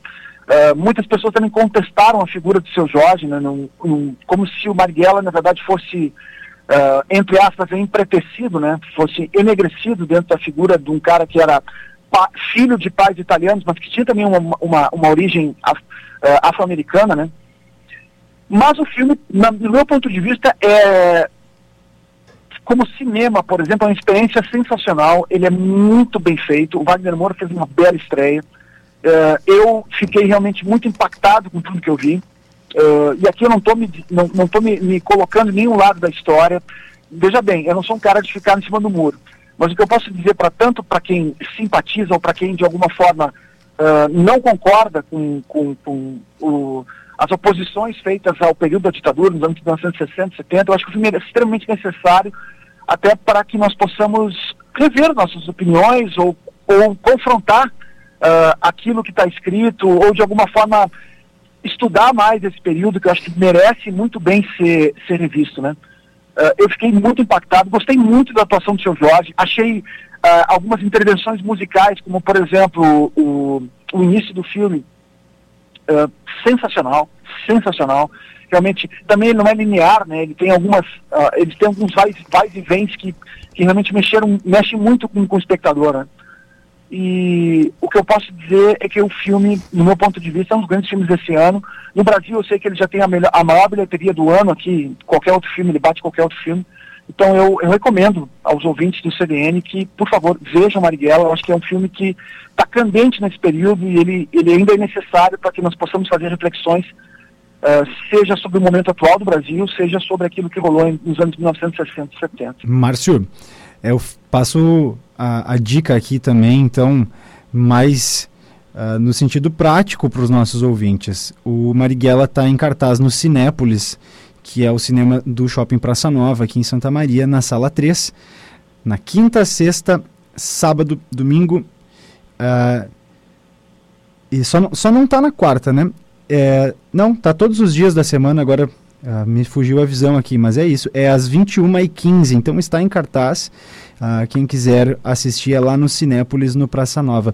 Ah, Márcio, eu lembrei, eu tenho lembrado, na verdade, sobre o quanto nebuloso. Claro, o período da ditadura militar foi um período nebuloso, mas a figura do Marighella também sempre foi muito controversa e sobre a, sobre a qual muitas informações são desencontradas. Eu tive é, um contato grande muito em função da obra do Racionais MCs, né? O Mano Brown, que tem um Sim. interesse grande na, na, na, na trajetória do Marighella, escreveu música sobre isso, fala sobre isso com frequência. A pergunta que eu te faço, puxando esse, esse gancho, é assim, você já conhecia essa figura, você já tinha contato, já tinha informações sobre quem havia sido Marighella. Você aprendeu muito com o filme, você teve no- novos lampejos sobre, essa, sobre esse personagem da história brasileira? É, eu acho que o filme, de alguma forma, algumas pessoas criticam que eu acho que o filme é, é maniqueísta no sentido de colocar ele como herói, né? Eu acho que o Wagner Moura mostra o Marighella que também, de alguma forma, tinha suas dúvidas. Não era um cara que tinha absoluta certeza do que ele iria fazer enquanto revolucionário, enquanto um cara que, que confrontava a ditadura. Eu acho que isso está muito claro no filme. Eu não li a biografia, ah, eu não, eh, eu, eu já conhecia a figura do Marighella, sabia dessa controvérsia que existia como um personagem da nossa história naquele período ali que realmente foi um período muito difícil, né, eh, de perseguição, de em que a simples oposição ah, colocaria um cara como ele e, e veja bem, ele foi para a luta armada, ou seja, ele teve, ele tomou medidas que realmente foram medidas extremas, né, de alguma forma. Eh, E, aí, e aí a pergunta é, será que era necessário, existiriam outros caminhos para Marighella? Acredito que sim, mas, eh, eh, por exemplo, se espelhar em, em, em outras, em outros países, como o que aconteceu em Cuba e o Brasil, é, é completamente diferente. O que, o que aconteceu em Cuba é o que aconteceu no Brasil, que tem até alguns paralelos entre, entre uma revolução e outra, né, vamos dizer assim. Mas o que eu diria para o espectador, para o ouvinte, é que realmente essa experiência de poder rever um personagem histórico, e eu acho que o filme, de alguma forma, ele não, ele não responde todas essas perguntas. Por exemplo, eu estou muito afim de, de, de alguma forma, de ler mais sobre Marighella. Eu até, inclusive, vi uma entrevista do filho do Marighella, que hoje tem 74 anos, se não me engano, e que fala que aquele pós a morte do pai dele, o quanto a própria família foi perseguida durante muitos anos, né? Que foi de alguma forma cerceada de seus direitos. Ele passou no concurso da Petrobras, não pode exercer, não pode, não pode assumir isso porque por ser o filho do Marighella teve todo um, le- legado nefasto que o pai dele deixou, de alguma forma para para o bem e para o mal, né? E ele fala que ele se orgulha muito da, da trajetória do pai dele, né? E eu acho que o, um dos grandes virtudes do filme é justamente não responder todas as perguntas ele não, ele de alguma forma, ele não, ele não dá uma, vamos dizer assim, uma resposta definitiva sobre essa figura. Eu acho que ele levanta mais perguntas do que dá respostas, né? Ah, e eu esqueci de, eu estava esquecendo de falar a música do início, que de alguma forma volta no filme, que é a, filme do- a música do Nação, uma música do Nação Zumbi, né? Que entra no início, na, na parte do, do, do roubo do trem, quando eles roubam munição, que é o- bem no início do filme, que realmente faz uma marra muito interessante com a história. Então, João, não sei se eu respondi a tua pergunta, mas o que eu quero te dizer... Respondeu, eu acho respondeu. Que o filme, eu acho que o filme é extremamente necessário ainda, ele, ele, ele continua sendo pertinente, candente. Eu acho que nesse, nesse eh, eu acho que num mundo ao qual, aqui no Brasil, trazendo para nossa realidade, no qual ficou tão difícil discutir esses temas, né, de, de, de direita, esquerda, comunismo. O comunismo ainda é visto como uma uma besta, né, dentro do uma besta como eu digo, como como o grande existe uma demonização em cima dessa dessa opção política, né? E eu acho que o filme de alguma forma ele ele ele ele resgata muito dessas perguntas e nos faz pensar, né? Eu acho que esse é o grande barato. É um filme que nos coloca para pensar. Eu fiquei muito reflexivo, fiquei muito curioso, com, pesquisei muito sobre Marighella após filme, após assistir, porque eu acho que é um tema realmente uh, ainda pertinente. Eu acho que a história às vezes foi muito mal contada uh, e eu não acho que o Marighella seja um herói, por exemplo, da, da, nossa história. Mas eu acho que ele foi uma, uma figura importantíssima e que sim, ele tem o seu valor dentro desse, desse percurso ali no final dos anos 1960 70 como tantos outros heróis anônimos ou pessoas que de alguma forma bateram de frente com a ditadura e que morreram e que foram de alguma forma exilados, enfim. São, é, eu acho que é, um, que é um período na nossa história que merece sim nós continuemos jogando luz e, e repensando tudo isso, né?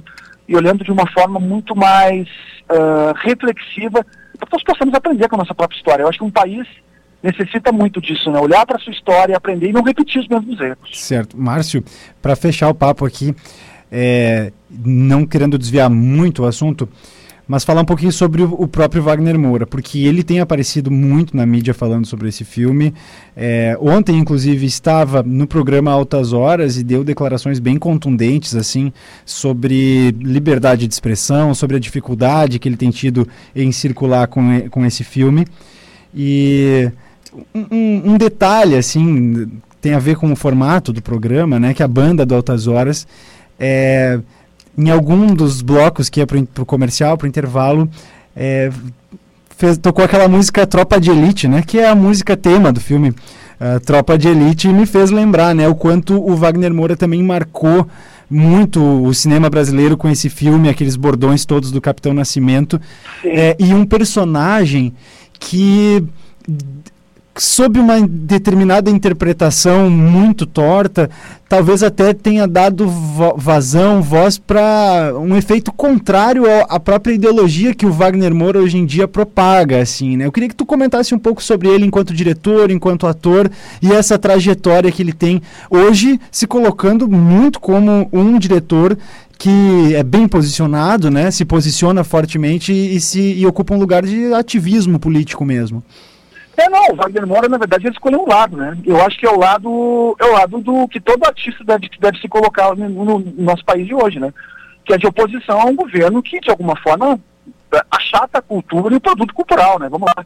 Uh, eu, eu, eu não consigo entender alguém que trabalha com arte, com cultura, com música, com cinema, com literatura e tem algum tipo de simpatia por esse governo, né? Vamos lá.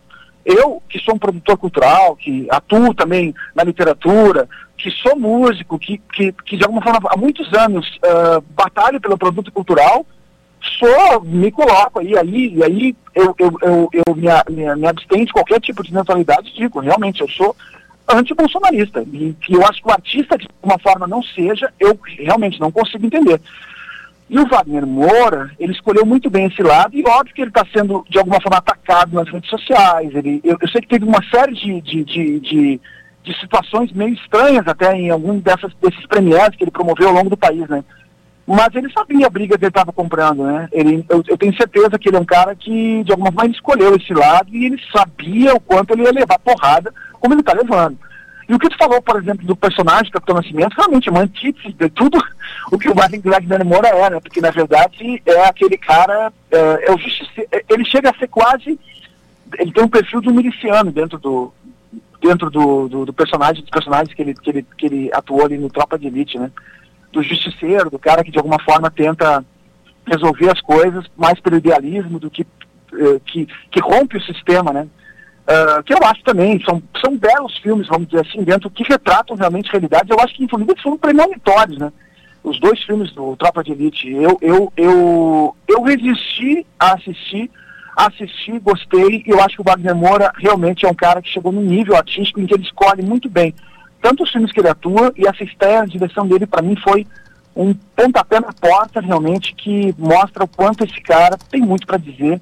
Eu paro para ouvir o Wagner Moura e eu acho que ele é um, é um artista muito corajoso, ele poderia estar numa posição de neutralidade, mas ele escolheu um lado, e isso é um ato de coragem, e eu sei que ele está pagando um preço muito alto por isso, mas eu acho que nós precisamos dessa coragem de alguns artistas, de alguns diretores, cineastas, escritores, porque, cara, quem fica em cima do muro, eu vou citar aquela, aquela famosa canção do Bob Dylan, né, cara? God Save Somebody. Seja Deus ou o diabo, você, você tem que servir alguém, tem que escolher um lado, né? E o Wagner Moura escolheu o lado, né, cara? Então é isso, eu acho isso louvável. Tá certo, é o Márcio Grings que conversou com a gente, deu sua dica de hoje, o filme Marighella, o filme está em cartaz no Cinépolis aqui em Santa Maria. É, Márcio, agradecer especialmente hoje pela tua participação, né? A gente uh, te ocupa aí nos domingos para falar sobre cultura, arte, cinema, literatura e ficar muito feliz de poder uh, contar com a tua colaboração aqui no Companhia CDN. Uma ótima semana para ti e mais uma vez muito obrigado. Um grande programa, João. Até mais. Grande abraço, cara. Obrigado aí sempre. Valeu. Esse foi o Márcio Grings, que volta na semana que vem, sempre nos domingos, por volta das 5h20 ele está por aqui. E a gente fala mais sobre cinema. É isso porque, além dos filmes que estão em cartaz uh, nos cinemas de Santa Maria, tem um que vai voltar a, a, a telona depois de 20 anos. Há 20 anos estreava uma das franquias infanto-juvenis mais conhecidas de todos os tempos. Eu estou falando de Harry Potter. E para comemorar essas duas décadas, é, o primeiro filme da série, o Harry Potter e a Pedra Filosofal, vai ter uma nova versão, uma versão 3D e vai voltar para as telas. Inclusive aqui em Santa Maria. Está prevista a sessão no Cinépolis, lá no Praça Nova, vai ser em 3D. E por enquanto tem uma única sessão, 21 de novembro. A pré-venda dos ingressos começa amanhã pelo site do Cinépolis, é bom ficar ligado. Talvez esgote rápido, talvez tenha uma segunda sessão, talvez não. Informações que a gente atualiza também aqui uh, na CDN, no Diário de Santa Maria. 29 graus a temperatura aqui em Camobi, você está ouvindo Companhia CDN, são 16 horas e 43. Siga conosco.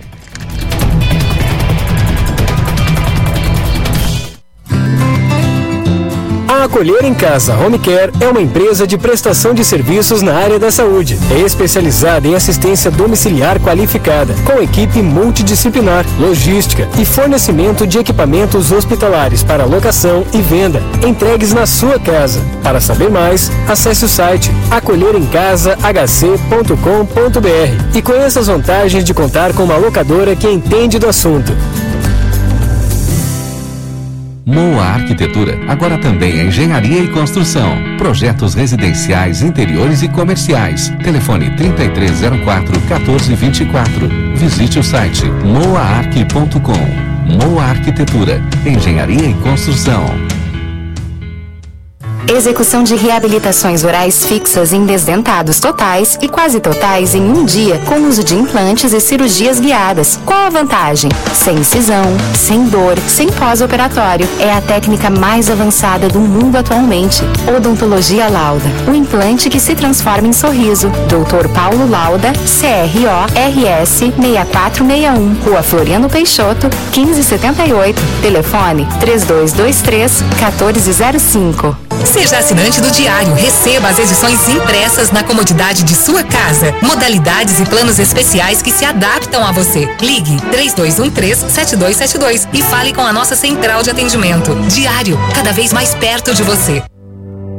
Escolha viver o autêntico Urban Style no novo edifício residencial de Santa Maria, B900. Apartamentos inteligentes e amplos, entregues com sistema de automação, com opção de um ou dois dormitórios. Off-top, mais espaço gourmet mobiliado e academia no próprio residencial. Somente no mês de outubro, ao adquirir o seu imóvel, ganhe o projeto de interiores personalizado. B900, mais um empreendimento padrão Zacon Zanini Construções. O editor e colunista Marcelo Martins apresenta o CDN Entrevista, trazendo discussões aprofundadas com convidados para esclarecer os fatos mais relevantes para os ouvintes de Santa Maria e região. De segunda a sexta, às duas horas da tarde, acompanhe o CDN Entrevista e confira a repercussão dos assuntos mais importantes para o desenvolvimento da nossa cidade, com a participação da jornalista Janaína Ville. CDN Entrevista. Jornalismo de relevância na pauta.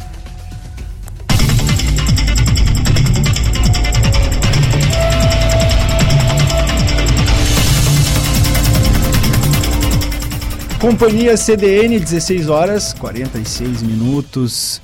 Estamos de volta nesse domingo abafado, nublado, caloroso. 29 graus é a temperatura que marca o termômetro aqui da CDN em Camobi. Previsão para uma noite que pode ocorrer pancadas de chuva, o calor continua, mínima prevista de 19 graus. E no feriado de 15 de novembro, devemos ter um dia mais ensolarado, com algumas nuvens sim, mas mais sol do que hoje e sem previsão de chuva. Amanhã mínima de 18 e máxima de 32 graus. Você pode entrar em contato com o Companhia CDN pelo 99136 2472 e eu repito, 99136 2472. Eu sou João Pedro Vandersan, na técnica o Wagner Oliveira por aqui. Até às 18 horas a gente atualiza você com jornalismo ao vivo no seu fim de semana. E quem atualiza você agora, ah, que faz, se faz presente no programa de hoje é o editor-chefe do Diário de Santa Maria, o Pedro Pavan, nos traz algumas atualizações de como está a redação, a preparação da edição de segunda-feira do Diário. Pedro, seja bem-vindo à Companhia CDN, como vai? Muito boa tarde, João, muito boa tarde, Wagner, e a todos que nos acompanham ao vivo, hoje nessa tarde nublada, como tu comentaste, aqui em Santa Maria. Pessoal que deve também que tá com seu radinho aí nos clubes aproveitando também, apesar de nublado, tá um, um clima quente lá fora, né, João? Um dia bom para estar tá num clube, né? Exato. Quem tá no clube, quem tá na estrada, a gente sabe que o rádio é muito companheiro de quem está na estrada e quem está pelas ruas, né? Então, uma boa tarde a essas pessoas que nos acompanham e agradeço já o prestígio. Então, João, na edição impressa desta segunda-feira, nossa equipe da redação está trabalhando em alguns assuntos, em algumas frentes, eu sei que logo mais tu vais uh, conversar com o nosso editor de geral, uh, Maurício Araújo, sobre um tema que estamos apurando, que é a ESA. Uh, já imaginávamos que estava tudo resolvido e por hora realmente está resolvido, né?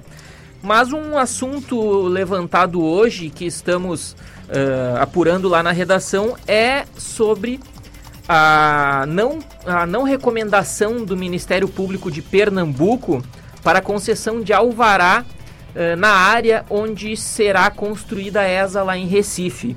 Isso porque uh, essa área militar que pertence ao Exército lá em Recife estaria em um espaço de preservação ambiental. Então é um, é um, é um tema que lá em, lá em Pernambuco está sendo debatido. Uh, não é uma proibição, que fique claro, não é uma proibição ainda está muito bem encaminhado o destino da ESA para Recife, mas uh, em conversa com o Jorge Pozobon, nosso prefeito, ele reiterou mais uma vez, como sempre fez desde o anúncio, que Santa Maria não desistiu, não vai desistir enquanto houver alguma esperança. Santa Maria ainda vai lutar pela ESA. E mais, João, é importante ressaltar dessa conversa que tivemos com o Pozobon e que sei que logo mais tu vais abordar com o Maurício Araújo, ele destacou que Santa Maria já tem essa, essa autorização ambiental para a construção da ESA Santa Maria, que foi um dos documentos, inclusive, que ele encaminhou ao general do Exército Paulo Sérgio a questão de Santa Maria já ter todas as licenças ambientais, diferentemente do que está sendo observado agora em Recife, cidade a qual foi escolhida para sediar a ESA, porém não tem esses requisitos ambientais que são obrigatórios para a construção uh, desses, desse complexo militar bilionário, né, de 1,2 bilhão uh, do Exército. Daqui a pouco a gente vai ouvir né, o, a, a fala do prefeito de Santa Maria, inclusive quando tivermos a participação aqui do Maurício.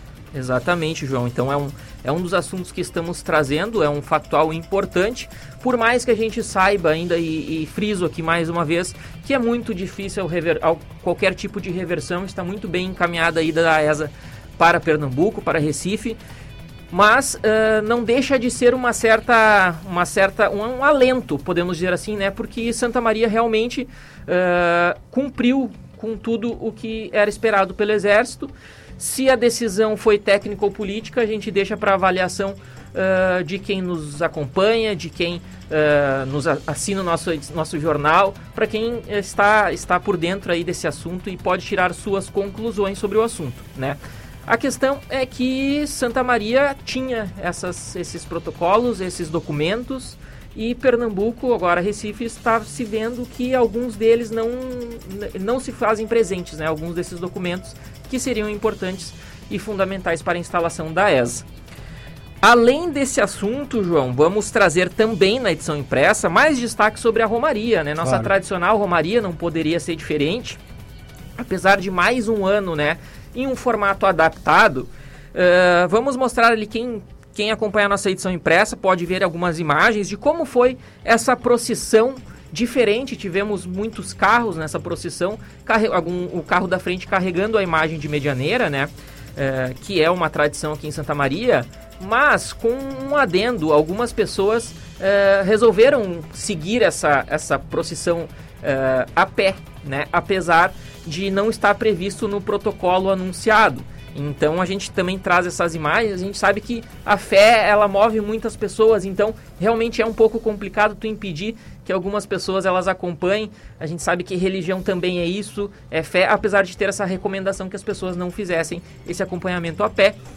E depois também uh, cerca de 7 mil pessoas puderam acompanhar a missa celebrada ao ar livre na Basílica da Medianeira. Então a gente traz imagens muito bacanas aí de como foi essa, essa tradicional Romaria da Medianeira, por mais um ano adaptado, né? O Rafael Menezes conversava comigo no início do programa, uh, trazendo o, o lado da questão da, da segurança pública nesse sentido e dizendo que, uh, apesar disso, não, não houve uh, nenhum tipo de problema.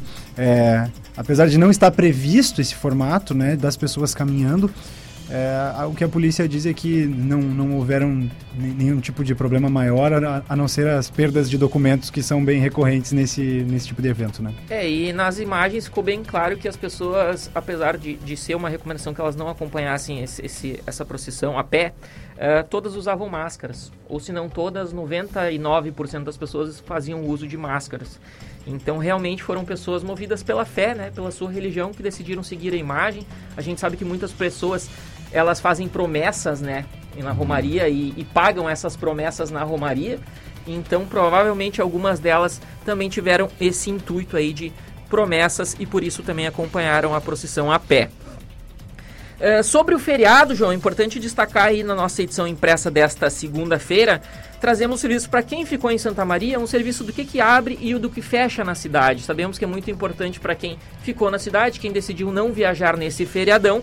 Então, um servição aí com tudo que funciona na cidade nesta segunda-feira. E, além disso, o calendário da vacinação contra a Covid, que não podemos esquecer que ainda estamos numa pandemia e é importante que as pessoas cumpram à risca os protocolos de vacinação, as doses de reforço, a segunda dose para quem não tomou a segunda dose e para quem não tomou nem a primeira, fica o convite aí para que as pessoas procurem né, a vacinação, que é muito importante a gente ter essa imunização coletiva. Tá certo, Pedro Pavan participando aqui do Companhia CDN. A, a questão da vacinação, inclusive, a página do Diário de Santa Maria, o site diariosm.com.br, é sempre uma boa referência para quem quer saber todos os horários, datas, locais, né? Uh, para encaminhar a sua vacinação, esteja no estágio que estiver do ciclo vacinal. Exatamente, João. É importante que as pessoas elas tenham essa consciência de que a vacina é sim importante, né? Sabemos que é uma escolha de cada um, ainda é uma escolha, mas é importante para o todo. A gente está vendo números, a gente está vendo uh, que quanto mais gente se vacina, mais a gente consegue abrir serviços, abrir comércio, abrir festas. Então, que é o que a gente quer é voltar à normalidade, né, João? Não é o novo normal, as pessoas se cansaram muito do novo normal, né, desde o ano passado. A gente quer o normal, a gente quer a nossa vida antes, de antes da pandemia. Inclusive está então... no Diário de Santa Maria, né, Pedro? Nove em cada dez óbitos por Covid-19 são de pessoas sem a vacinação completa. Exatamente, dados aí da, da Secretaria Estadual de Saúde uh, apontaram aí esse índice de nove em cada dez pessoas uh, que morreram ou estão, ou estão em estágio grave da, da doença são as pessoas que não se vacinaram. Então, as, as estatísticas, os números estão aí, a gente mostra sempre nas nossas edições impressas a importância aí dessa vacinação que vai ser bom para todo mundo, é bom para todo mundo e cada vez mais, quanto mais gente se vacinar, a gente consegue abrir mais serviços e consegue voltar à normalidade. Tá certo. Pedro, eu te agradeço pela participação aqui no Companhia CDN, desejando um ótimo pra, uh, trabalho para ti e para toda a tua equipe de editores e repórteres que prepara a edição impressa do Diário de Santa Maria de amanhã. Muito obrigado, João. E já fica o convite aqui que logo mais, às 20 horas, tem o F5 especial com os editores, né? Todo domingo a gente tem o programa F5 mais, mais voltado aos debates, né? O que movimentou o final de semana, o que vai ser assunto amanhã. Então a gente vai fazer um debate aqui. Hoje eu vou ter a companhia dos colegas editores Maurício Araújo para falar mais sobre essa função da ESA e também o nosso editor de economia e segurança, o Marcos Fonseca. Vamos debater aí os assuntos que foram destaque nesse final de semana e os que serão destaque na semana no F5. Às 20 horas fica o convite. Tá certo, Pedro. Muito obrigado. Um ótimo trabalho.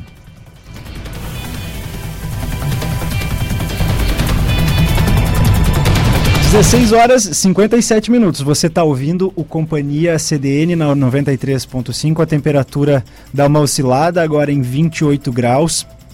E a gente segue por aqui com informação, com jornalismo ao vivo no seu fim de semana.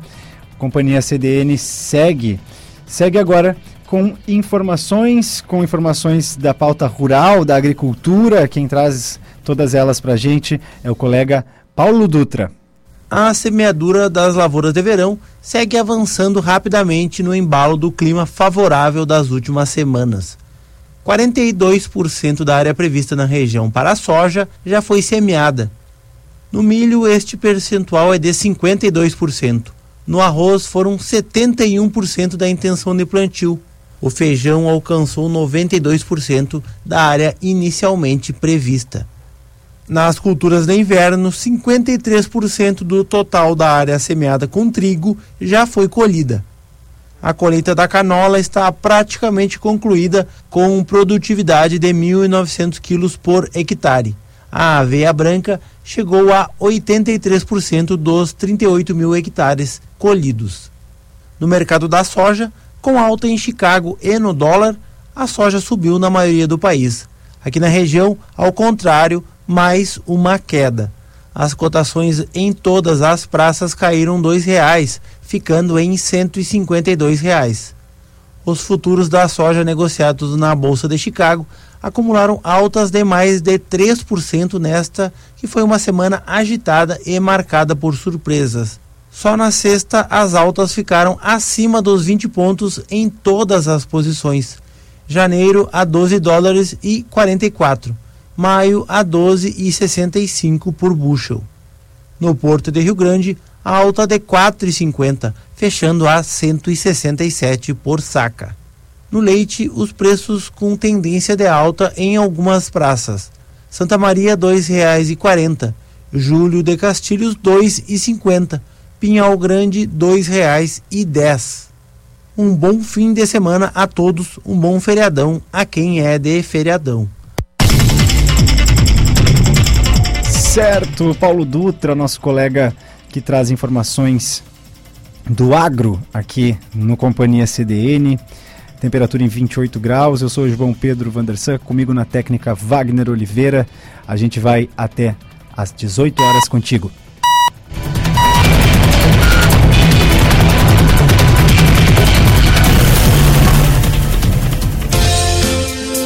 Na Ubra, quem tem 50 anos ou mais ganha desconto de 50% em todo o curso. Chegou a hora de voltar a estudar ou começar a sua primeira graduação. Afinal, a aprendizagem não pode parar, não é mesmo? Escolha o seu curso e estude do seu jeito: presencial, EAD ou híbrido. Mais experiências, mais descobertas. Coloque mais Ubra na sua vida.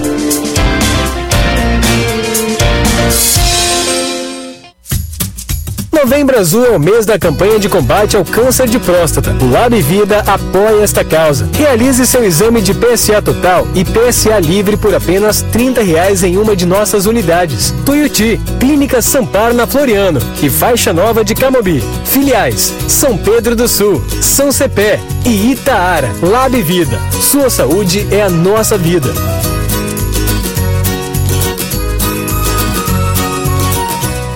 Para um novo você, uma nova Volkswagen. Black Friday na Pampeiro. O mês inteiro repleto de grandes descontos em peças e serviços. Acompanhe em nossas redes sociais todas as ofertas e deixe com quem realmente entende do assunto cuidar do seu Volkswagen. Baixe o app da Pampeiro e confira todas as promoções da Black Friday. Ou venha até a concessionária na rua Serafim Valandro, 1133. Aproveite, é a sua oportunidade de ter um Volkswagen zero quilômetro. No trânsito, sua responsabilidade salva vidas. Volkswagen. Os principais fatos da semana e a forma como eles interferem na vida dos santamarienses são abordados por mim, Viviana Fronza, e pelos meus convidados no programa Análise. Todo sábado, às 10h30 da manhã, traremos informações do que é notícia e os assuntos que vão movimentar a agenda do fim de semana. Análise, a voz da repercussão dos fatos da semana. A Unimed Santa Maria tem uma nova sede para receber você de braços abertos. Na rua Gaspar Martins, 1482. Um novo espaço com ambientes amplos, modernos, integrados e sustentáveis. Tudo pensado para receber e acolher com uma qualidade, atenção e carinho que são as nossas marcas. Porque a Unimed Santa Maria pode até mudar o endereço, mas o que não muda nunca é o nosso jeito especial de cuidar.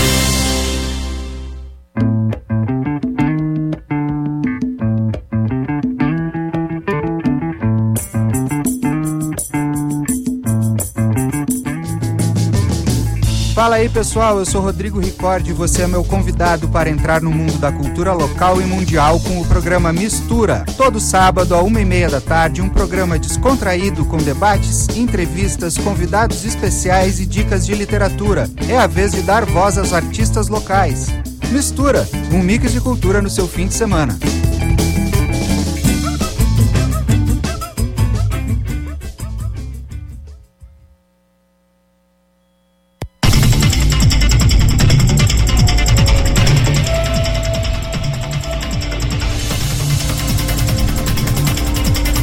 Tarde para você que está ouvindo a CDN, para você que ligou o rádio agora. Estamos no ar com o Companhia CDN desde as 15 horas aqui. Vamos até as 18, iniciando a última hora do programa de hoje, né? Os últimos blocos. E normalmente nos últimos blocos a gente vai enveredando o, a temática aqui do programa mais para a pauta cultural.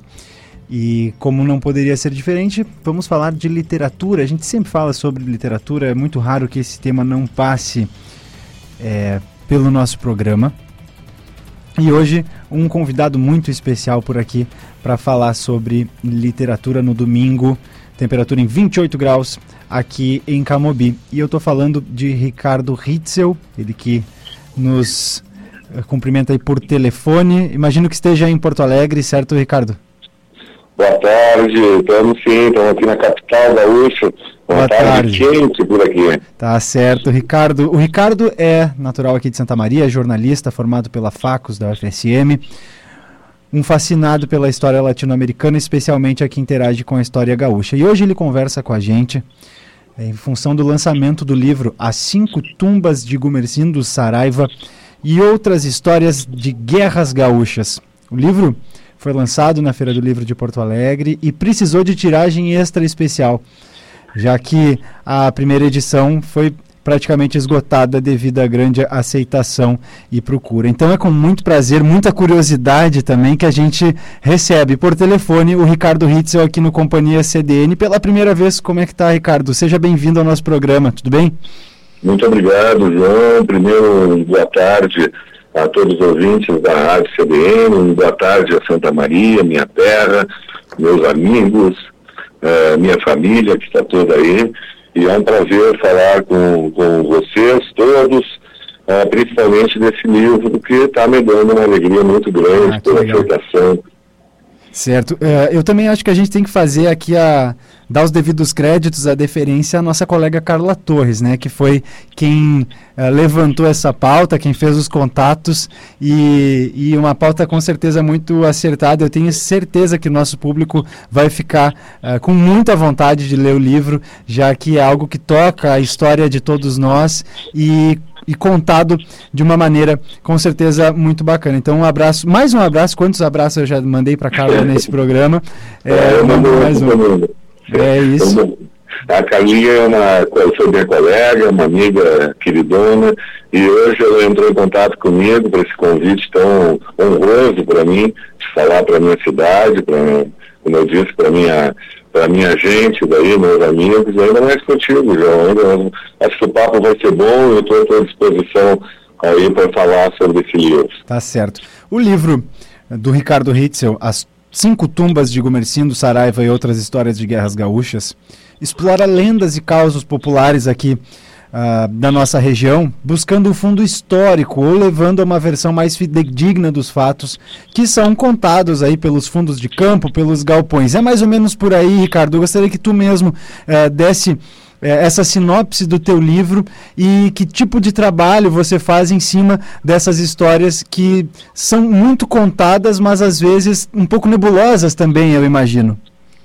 Ah, sim, eu, acho, sabe, João? Primeiro, essas são, são aquelas histórias que eram contadas nos balcões, nas calçadas, de muito tempo atrás, quando eu acho que a televisão, o rádio ainda não, né, não, não existiam ou não chegavam com tanta força nesses lugares, nesses rincões do Rio Grande. Eu ouvi muito dessas histórias da minha avó, ouvi de um, de um dos homenageados do livro, do Dr. Fabrício, tal, eu ouvi essa história da vida e a morte de Gumercindo Saraiva, e é uma paixão essa história do Rio Grande que eu, que eu trago desde os meus 10, 12 anos.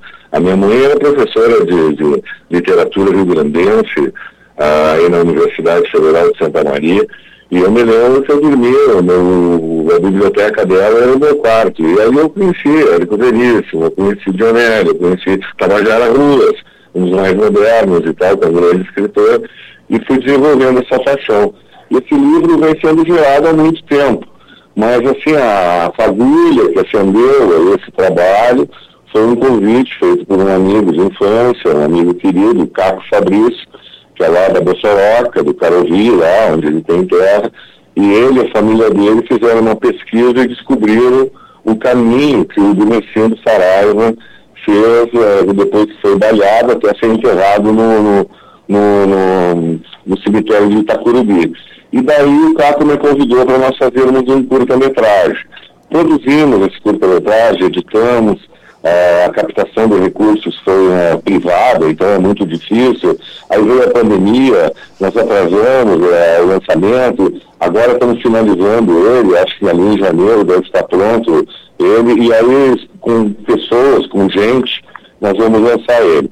Mas esse trabalho desse, desse filme, desse curta-metragem, é, desencadeou também esse livro, porque a pesquisa sobre o Gumercindo foi muito grande é um, é um personagem esquecido é, aqui na história do Rio Grande do Sul, embora conhecido é, principalmente na fronteira e no, nas missões, na região que ele tem grandes admiradores, desde a, naquela época que ele vivia. E, mas a história, é, a história oficial é muito triste com, em cima do mundo do Mercindo. Taxou ele de bandido, de violador, de bandoleiro, mas você pesquisar a vida dele, você descobre outra pessoa. Então, essa história do Gumercindo é praticamente a síntese é, de todo o livro. São 23 capítulos com histórias, personagens.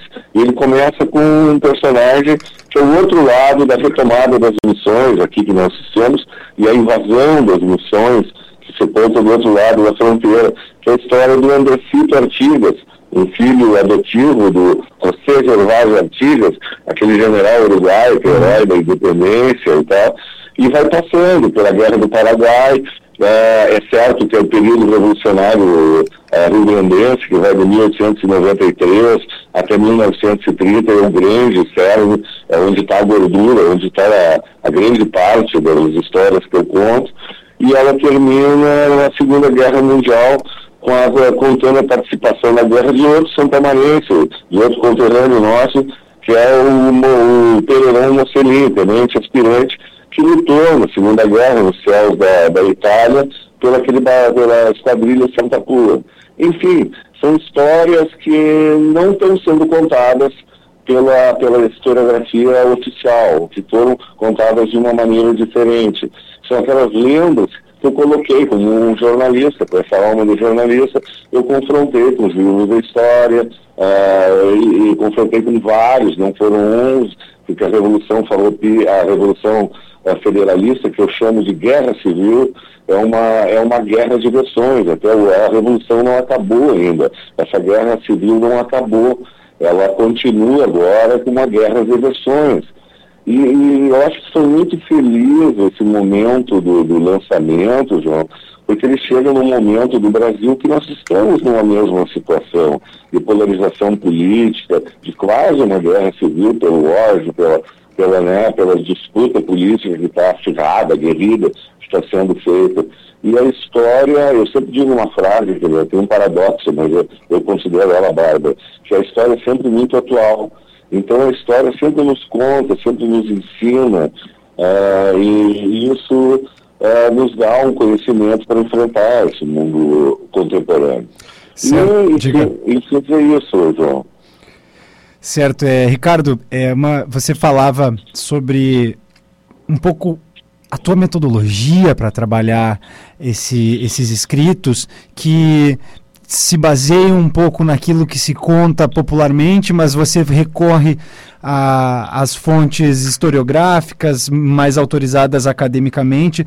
E você, como um colega jornalista, sabe uma certa disputa de território intelectual entre historiadores, jornalistas. Eu acho que tem alguns nomes que é, representam muito isso, nomes bem populares. O Peninha é um, é, um, é um, jornalista que ataca um pouco de historiador e é muito questionado por alguns, por outros ele é reconhecido. E queria que tu falasse sobre o teu lugar nisso, como você, como você trabalha, né? Como você se vê enquanto um jornalista que está buscando uma uh, pautas do passado, por assim dizer, né? Olha, João, a primeiro o trabalho do Peninha é espetacular aquele trabalho que ele fez sobre a, o descobrimento do Brasil, os primeiros anos do Brasil, é um trabalho, olha, digno do prêmio de Oscar, e foi recorde de vendas é, e merecido, né? A história, como eu disse, a história sempre nos ensina muito, ela nos passa muito conhecimento. Uh, e eu, eu, essa história da, da, da, da, Guerra Civil de 1893, da Guerra Civil de 1923, e da própria Revolução de 1930, que eu também considero uma guerra civil, sabe? Ah, ela, é, ela é uma história que foi contada só de uma maneira, pelos vencedores. O lado, em 1893, é, o, o, o existe a, o, o Júlio de Castilhos atacou de toda maneira, de uma ditadura castilhista que ele montou, tanto que o Décio Freitas disse que ele foi inventando a ditadura na América, né, a ditadura constitucional, que está na Constituição. Ele, eh, o Júlio de Castilho montou essa estrutura política e renegou a, a um segundo plano todo qualquer opositor mandou degolar, mandou prender, roubar, enfim, atingir a honra e a família, como um próprio bilhete interceptado pelos maragatos uh, falava nisso e ordenava essa, essa, essa, esse tipo de atitude agressiva com, com os opositores. O que, que eu fiz como jornalista? Isso sempre me atraiu é, de ver várias versões escritas sobre essa, sobre essa guerra civil, sobre esse período histórico da história né, da, do Rio Grande do Sul e da própria história do Rio Grande do Sul. Eu confrontei aquelas lendas com, esse, com aquela. É, e fui estudando. Que, pô, Júlio Castilho disse que o, que o, que o era extremamente violento, devorador, agressivo. Mas lá em Santa Catarina, um general do Exército, um famoso general, um município, é, escreveu no livro de memórias dele que o Gumercindo tinha, ele foi feito duas vezes prisioneiro pelo Gumercindo. E na segunda, logo depois que ele foi feito prisioneiro, ele tinha causado baixas, é, grandes baixas nas fileiras maragatas, é, que ele tinha, o Gumercindo deveria estar louco para matar ele, ele pediu para o Gumercindo para um atendimento para a mulher dele que estava enfrentando um parto extremamente difícil e precisava de uma cirurgia em Curitiba. E o Dumocindo permitiu isso, é, não permitiu degola dos prisioneiros. Quer dizer, a história é, em fontes primárias é diferente de uma história oficial contada. Sabe? E isso chamou a atenção do, no, no simples jornalista, né?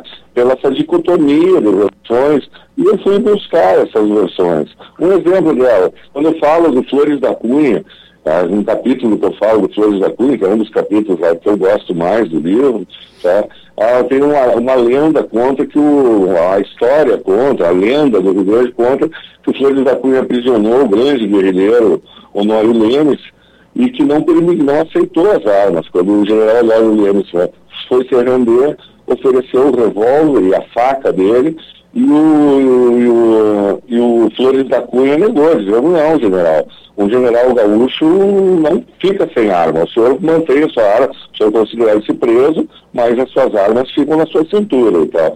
Ah, e que o general, e que o general Mário Deus foi para Porto Alegre de trem, armado e cumpriu o pleno, armado com um Colt 44 municiado. Ora, até onde vai a história, onde vai a lenda? A história vai que o Flores realmente ah, não deixou, não desarmou o Honório Lemes, defendeu a vida dele, queriam degolar ele na Ilha Porto Alegre, vários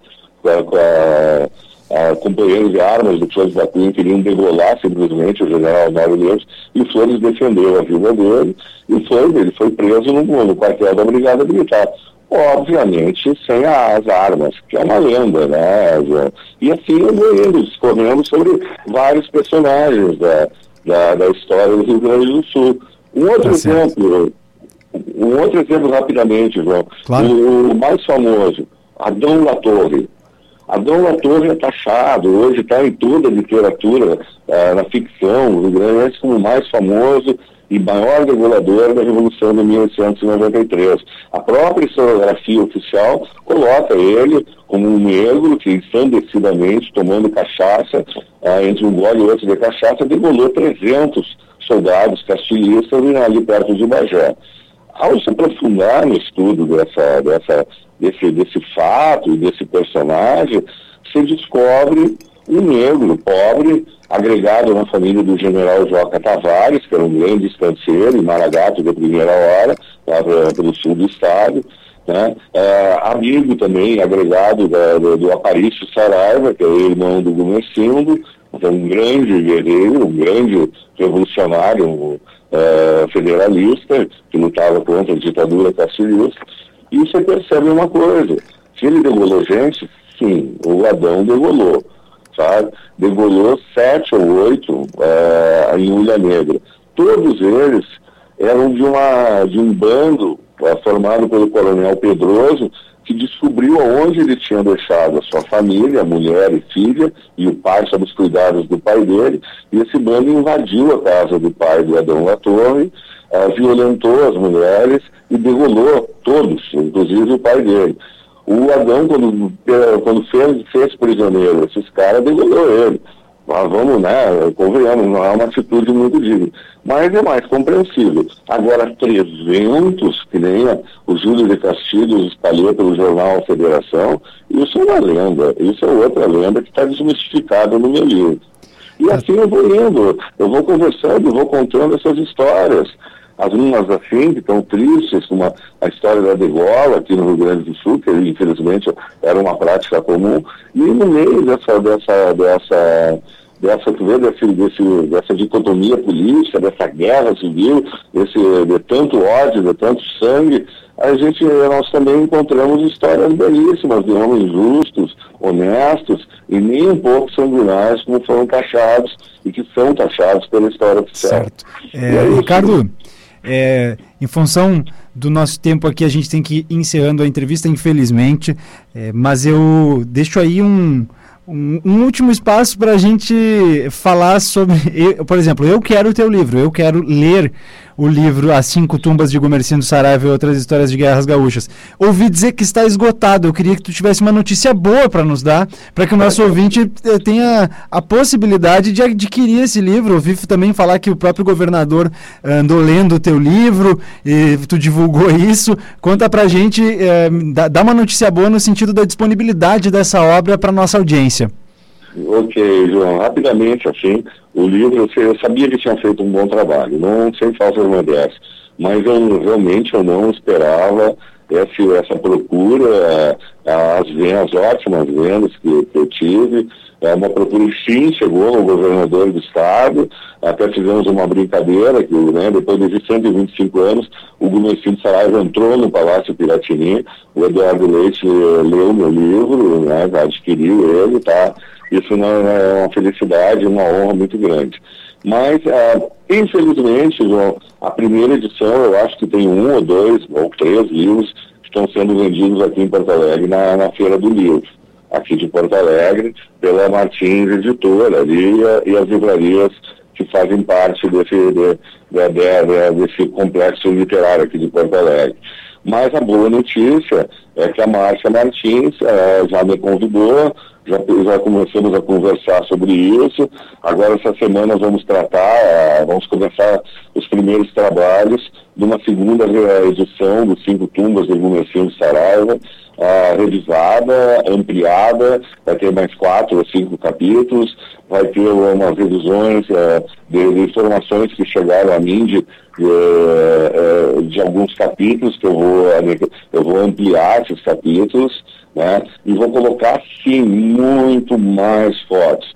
Ah, quando eu fiz o filme do Mercento Saraiva, A Última Batalha, nós fizemos, um, eu e o Carlos Fabrício fizemos uma pesquisa muito grande de fotografia da época, e agora, com essa aceitação da, dessa obra dessa maneira, acho que chegou a hora de ampliar um pouco ela, certo. com bastante fotografias aí. Tá certo, Ricardo. Uh, dando um contexto final aqui para o nosso ouvinte, Ricardo Ritzel, jornalista santamariense, que lançou livro é, com um pouco mais da história do nosso estado.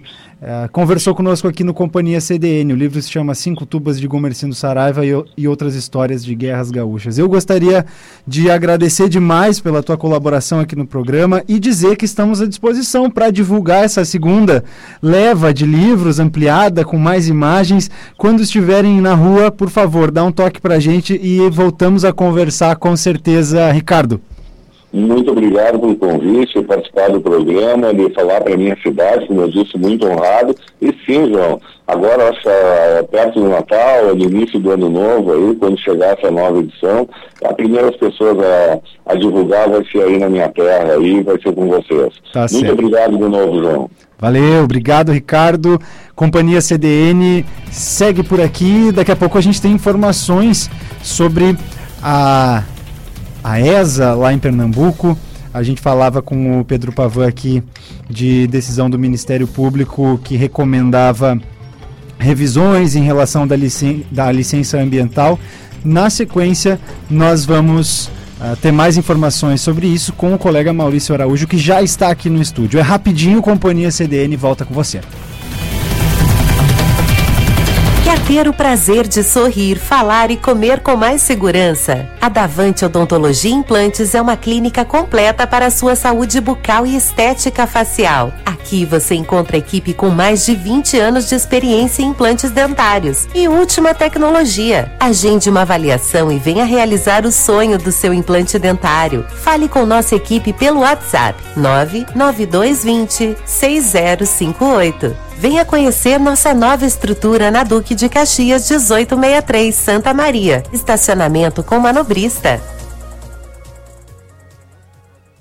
Novembro é o mês do feirão de aniversário de nove anos da Cancian Imóveis. São mais de 400 imóveis com condições exclusivas e até 200 mil de desconto. Para ficar ainda melhor, compre e gire a roleta premiada. São cafeteiras, kit praia, caixas de som JBL, copos Stanley e muitos outros brindes esperando por você. Oportunidades para quem compra, vende e aluga. Procure a Cancian Imóveis mais próxima. Dores, Centro e Camobi. Ou acesse cancianimóveis.com.br. Moa Arquitetura, agora também é engenharia e construção. Projetos residenciais, interiores e comerciais. Telefone 3304 1424. Visite o site moaarq.com. Moa Arquitetura, engenharia e construção. Certos momentos geram dúvidas para o futuro, mas a KL Corretora de Seguros está há 30 anos ao seu lado, superando desafios. Em tempos de preocupação, sua casa é um abrigo mais frequente e o seguro residencial protege seu patrimônio contra imprevistos que tirem sua tranquilidade. Conheça esse e outros seguros em nosso site e redes sociais ou pelo número 3222 8444 e em Santiago no telefone 3251 0144. A notícia tem urgência e prioridade no programa Central CDN. Nossa equipe integrada promove um giro pela informação nas mais diferentes áreas de interesse público: saúde, infraestrutura, segurança, polícia, trânsito e serviços. Apresentados pelos jornalistas Thaís Sereta, Rogério Kerber, Jaiana Garcia e Ariane Lima, o programa mostra também o que é destaque nas plataformas do Diário Site, edição impressa, BEI e TV Diário. São três edições diárias de segunda a sexta, às 11, às 17 e às 22h30. E mais três edições aos finais de semana. Central CDN, a notícia direto ao ponto.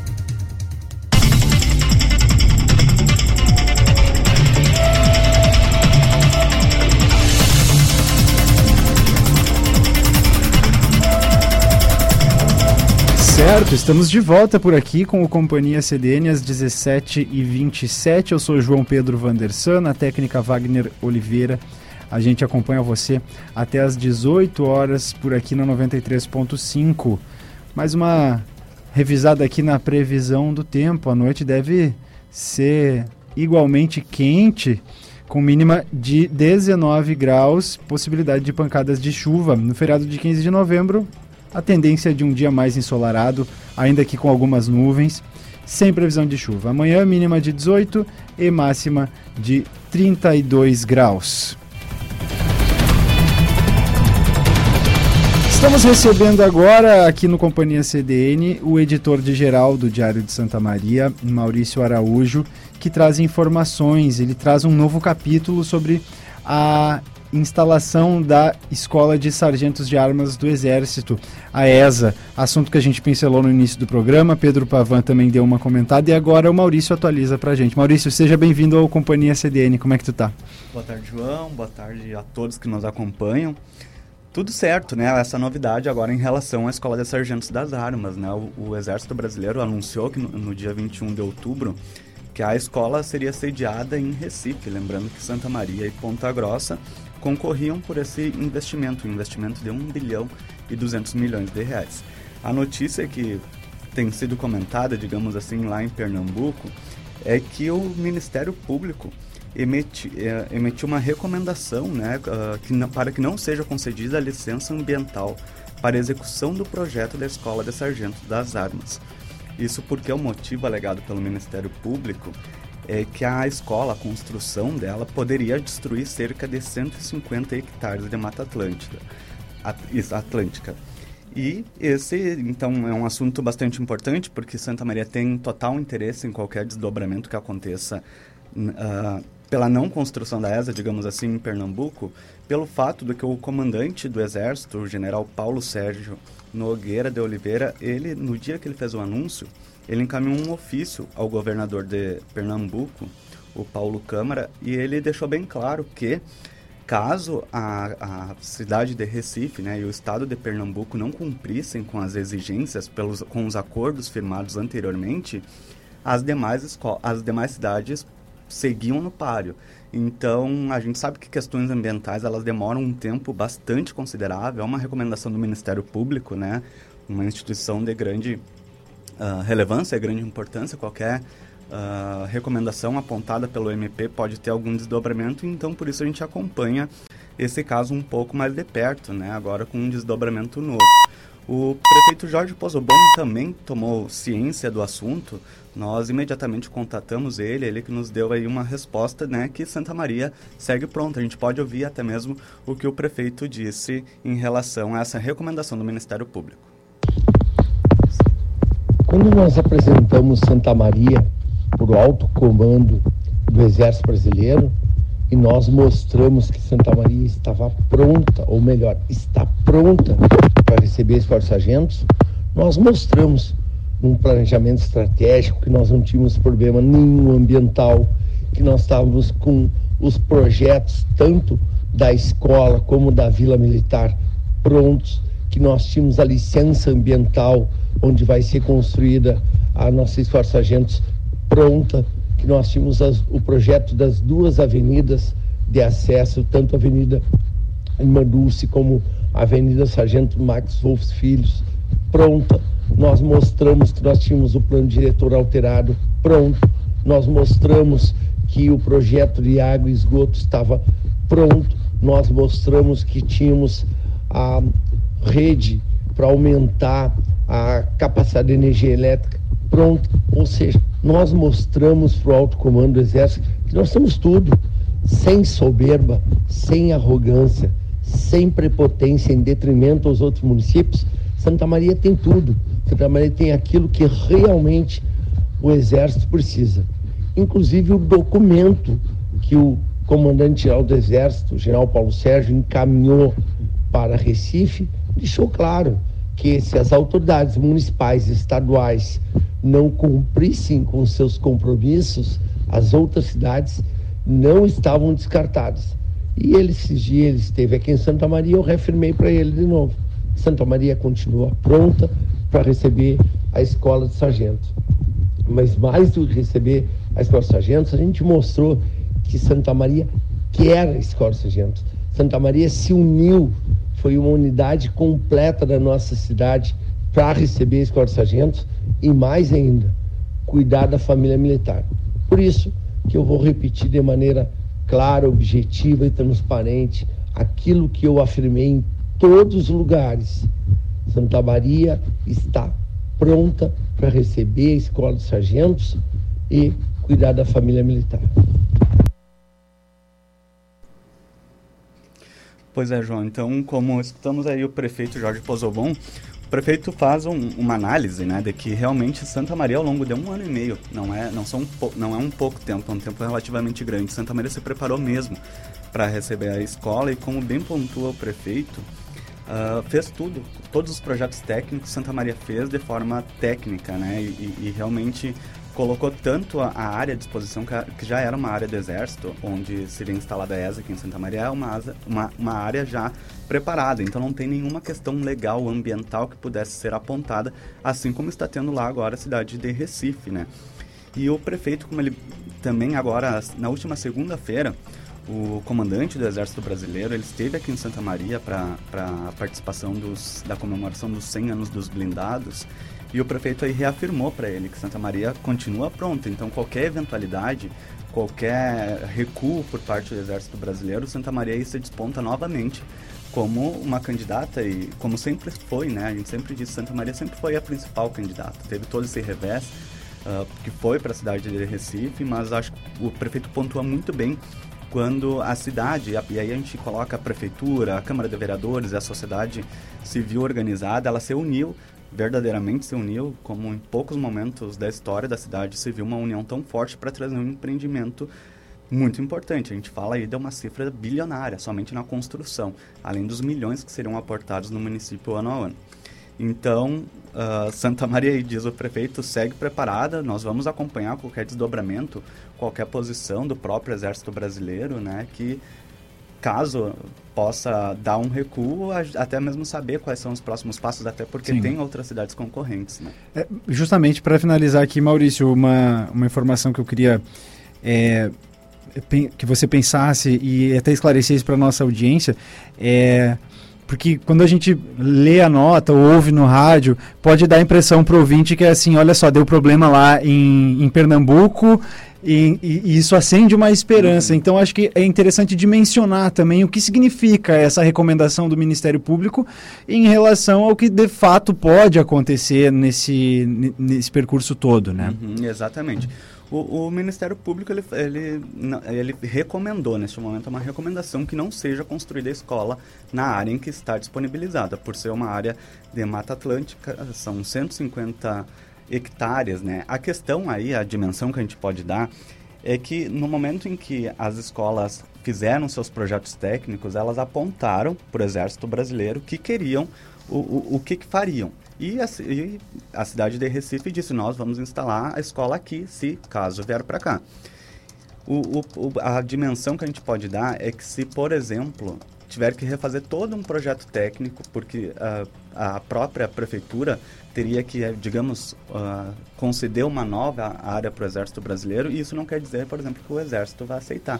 Então, a recomendação ela vem, ela é, ela é importante, né, nesse sentido, porque a, a, a, escola, pelo que se falava antes, né, durante as reuniões do, do alto comando, ela deve começar a ser pensada nos próximos anos, não deve ser esse ano ainda, né, já estamos no final, mas para o ano que vem ela já deveria começar a andar, ter o seu encaminhamento.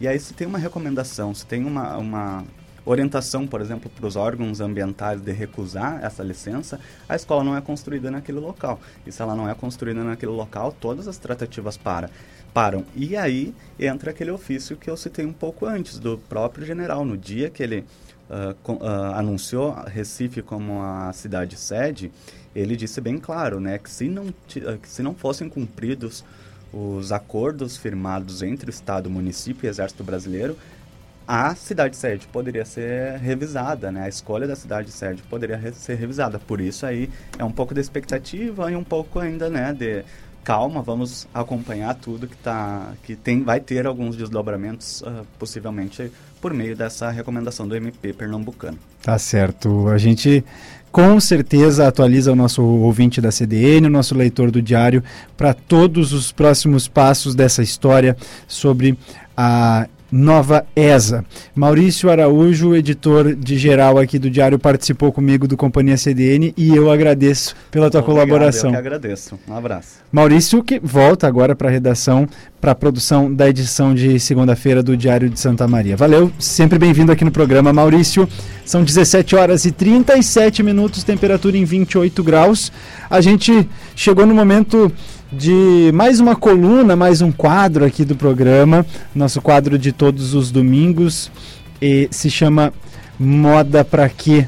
Promove conexão entre moda, comportamento e dialoga com outras áreas como meio ambiente, hoje especialmente sobre isso, também tecnologia, economia, constrói, desconstrói e repensa a moda. Os temas passam por tendências, representatividade, arte, mídias sociais e diversos, diversos outros. Hoje o meio ambiente está em pauta e a palavra já é da Antonella Pitinin no Moda Pra Quê.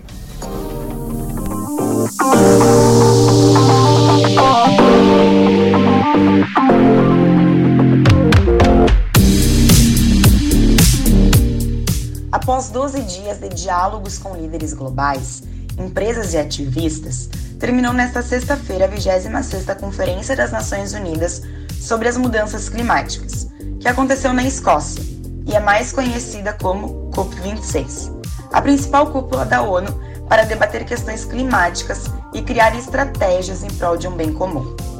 Mas o que a moda tem a ver com a COP26? A indústria da moda gera impactos significativos para o meio ambiente. O setor ele é considerado o segundo que mais polui no mundo, sendo responsável por cerca de 10% da emissão global de CO2. Além disso, responde por cerca de 20% da poluição de rios e oceanos e por 23% dos produtos químicos consumidos no mundo. Muitas das maiores marcas globais já se reuniram em 2018 para assinar a Carta da Indústria da Moda das Nações Unidas para a Ação Climática, comprometendo-se a reduzir as emissões em 30% até 2030. Mas, infelizmente, a maioria das grandes marcas de moda não divulgam dados ambientais fundamentais. E sem eles, não podemos ter acesso a uma imagem completa do impacto dos seus produtos e operações. O Índice de Transparência da Moda, realizado pelo Fashion Revolution Global, revelou que apenas 30% das marcas publicam seus compromissos e apenas 25% publicam metas para reduzir o uso de têxteis derivados de combustíveis fósseis virgens. Durante a COP26, a indústria da moda renovou o compromisso com ações para combater a mudança climática. O documento conta com 131 empresas de moda e 43 apoiadores. O alento vem da iniciativa de empresas que estão dispostas a encarar o problema de frente e buscar soluções capazes de tornar a moda mais sustentável e seu consumo mais consciente. Além das metas relacionadas às emissões de gases de efeito estufa, estima-se obter 100% do consumo de energia vindo de fontes renováveis, fornecimento de matérias-primas com princípios de sustentabilidade e a eliminação gradual do carvão da cadeia de abastecimento. A hora de mudar é agora. Se os grandes conglomerados de moda continuarem com o mesmo sistema produtivo, pouco ou nada irá mudar. Mais do que adquirir o direito de poder poluir ou o direito de degradar, precisamos de outras formas de relação com a Terra. Eu sou Antonella Pitinini e você pode me encontrar no arroba Antonella Pitinini no Instagram. Um excelente restinho de domingo e uma semana incrível para todos e todas nós.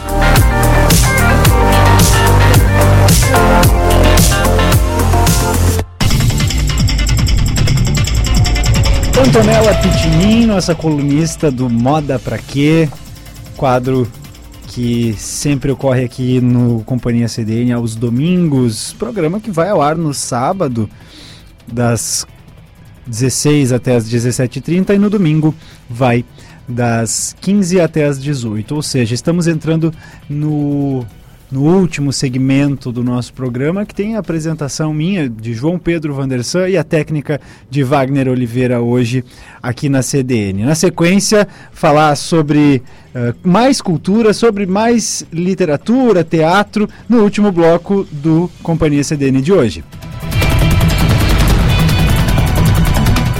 Na Unicred Ponto Capital, suas escolhas transformam o meio ambiente, a sociedade e seus investimentos. São diversas formas de participar e contribuir para um mundo mais sustentável. Cooperados de cada agência concorrem a bicicletas, patinetes e projetos fotovoltaicos. E no sorteio final, todos concorrem a uma bike elétrica e a uma BMW i3. Aproveite o cupom para novos associados. Suas escolhas transformam. Participe. Eu tô tão feliz. É o lugar que eu confio. Lá tem de tudo que os meus pais precisam. Pra eu ficar mais feliz e lindão. Eu tô tão feliz. É o lugar que eu confio. Pra agradar o seu Eu tô tão feliz. É o lugar que eu confio. Eu tô tão feliz. Eu vou na cia dos bichos. Ai, assim é demais.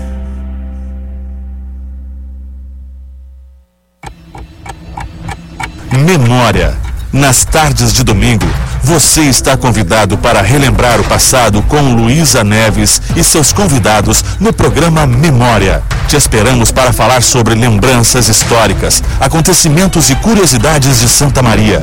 Memórias, um encontro com lembranças da nossa cidade. Você sabia que é possível higienizar sua casa inteira com apenas dois produtos? Venha conhecer o showroom da Cislimpa, onde você vai encontrar esta e muitas outras novidades para cuidar de sua saúde e de sua casa, através dos melhores produtos e equipamentos de limpeza do mercado. Na Cislimpa, você faz sua limpeza doméstica com produtos profissionais. Visite o showroom da Cislimpa, na faixa nova de Camobi, número 6000. Siga a Cislimpa nas redes sociais ou acesse cislimpa.com.br. Cislimpa, sistemas de limpeza. De segunda a sábado, você acompanha o maior e mais completo telejornal de Santa Maria e região. Com a apresentação de Kellen Caldas e Vilceu Godoy, o Jornal do Diário vai ao ar das 6 às 7 da tarde, ao vivo. Reportagens sobre os mais variados fatos, análise de colunistas e muita informação. Assista ao Jornal do Diário nos canais 26 e 526 da NET Claro, nas redes sociais do Diário e ouça pela CDN no 93.5 FM.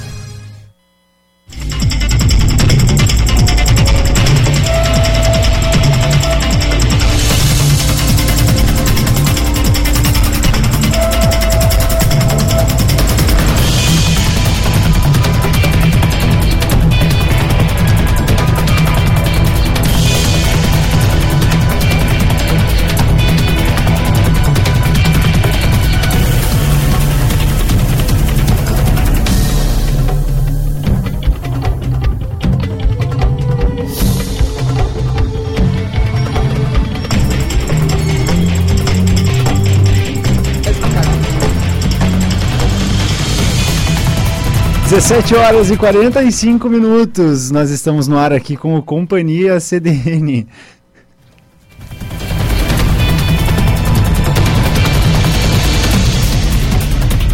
Vinte e oito graus a temperatura aqui em Camobi, programa que entra no seu último bloco e tem. Sempre a gente deixa para os últimos blocos aqui as pautas mais culturais. Nós já falamos aqui sobre o livro do Ricardo Hitzel uh, e, e, outros assuntos aqui da, da editoria de cultura. A revista Mix, nesse final de semana, traz em sua capa Foco no Projeto, que tem reportagem aí do Rodrigo Ricordi, que chega com a gente no estúdio agora para falar sobre isso. A manchete, a, a linha de título da reportagem: Dinheiro e Tranquilidade para Trabalhar. E daí elenca projetos de Santa Maria que receberam financiamentos os mais diversos. Então eu dou meu boa tarde aqui para o Rodrigo Ricordi. Uh, uma, um prazer ter tua companhia aqui no Companhia CDN. Como tá, Rodrigo? Boa tarde, João. Boa tarde, ouvintes da CDN nesse domingo bonito, esse fim de tarde de domingo muito bonito. E, justamente como tu frisou, eu escrevi essa matéria durante a semana passada e usei esses termos, né, porque na verdade são dois projetos daqui da região de Santa Maria, mais especificamente, que captaram, captaram não, receberam como prêmio de projetos do, do governo do estado, da Secretaria de Cultura do estado, foram injetados na cultura 200 mil reais. Não é agora, né? Porque eu vou falar mais especificamente sobre o projeto do Grupo Teatro Por Que Não, que estreou a peça ontem. Eu trouxe uma cola aqui, que o nome da, do espetáculo é grande, eu tenho medo de errá-lo. Que é Pode ser que seja só o leiteiro lá fora. Um texto do jornalista e escritor santiaguense Caio Fernando Abreu. Né? Esse projeto foi aprovado ainda em 2019 né, pelo Fundo né, do Procultura, do governo do estado, da Secretaria de Cultura do estado, e eles tiveram aí 100 mil para trabalhar durante esses quase dois anos aí. E o que se viu ontem no Teatro 3 de Maio, com ingressos esgotados, era um, era um espetáculo gratuito, que hoje vai ser apresentado novamente, já com ingressos esgotados aí vendidos. Uh, o que se viu ontem foi o resultado de como a gente ter justamente dinheiro e tranquilidade para trabalhar. Foi um espetáculo magnífico. É um espetáculo que conta né, com grandes atores que vem se destacando aí nos últimos 10, 12 anos em Santa Maria, no grupo, né, no teatro santamariense, organizado do teatro, porque não, desde antes da, da, de se formarem, já já, já estavam né, na, na batalha dos palcos aí. E foi uma peça muito bonita e, e, com uma grande ficha técnica, que além dos atores, traz também grandes outros artistas, como o Luciano Santos no figurino e no cenário, que foi assim, ó, um, um dos cenários de, e figurinos mais bonitos que eu vi aqui pelas nossas bandas em, né, em espetáculos. E justamente por causa desse tempo e dinheiro, eu, tra eu trago também outro projeto né, da, da, da produtora cultural Claudete Morim, né, que chama Arte Musical, que está na segunda edição, que também foi um projeto aprovado em 100 mil reais, que vai acontecer agora em novembro e dezembro.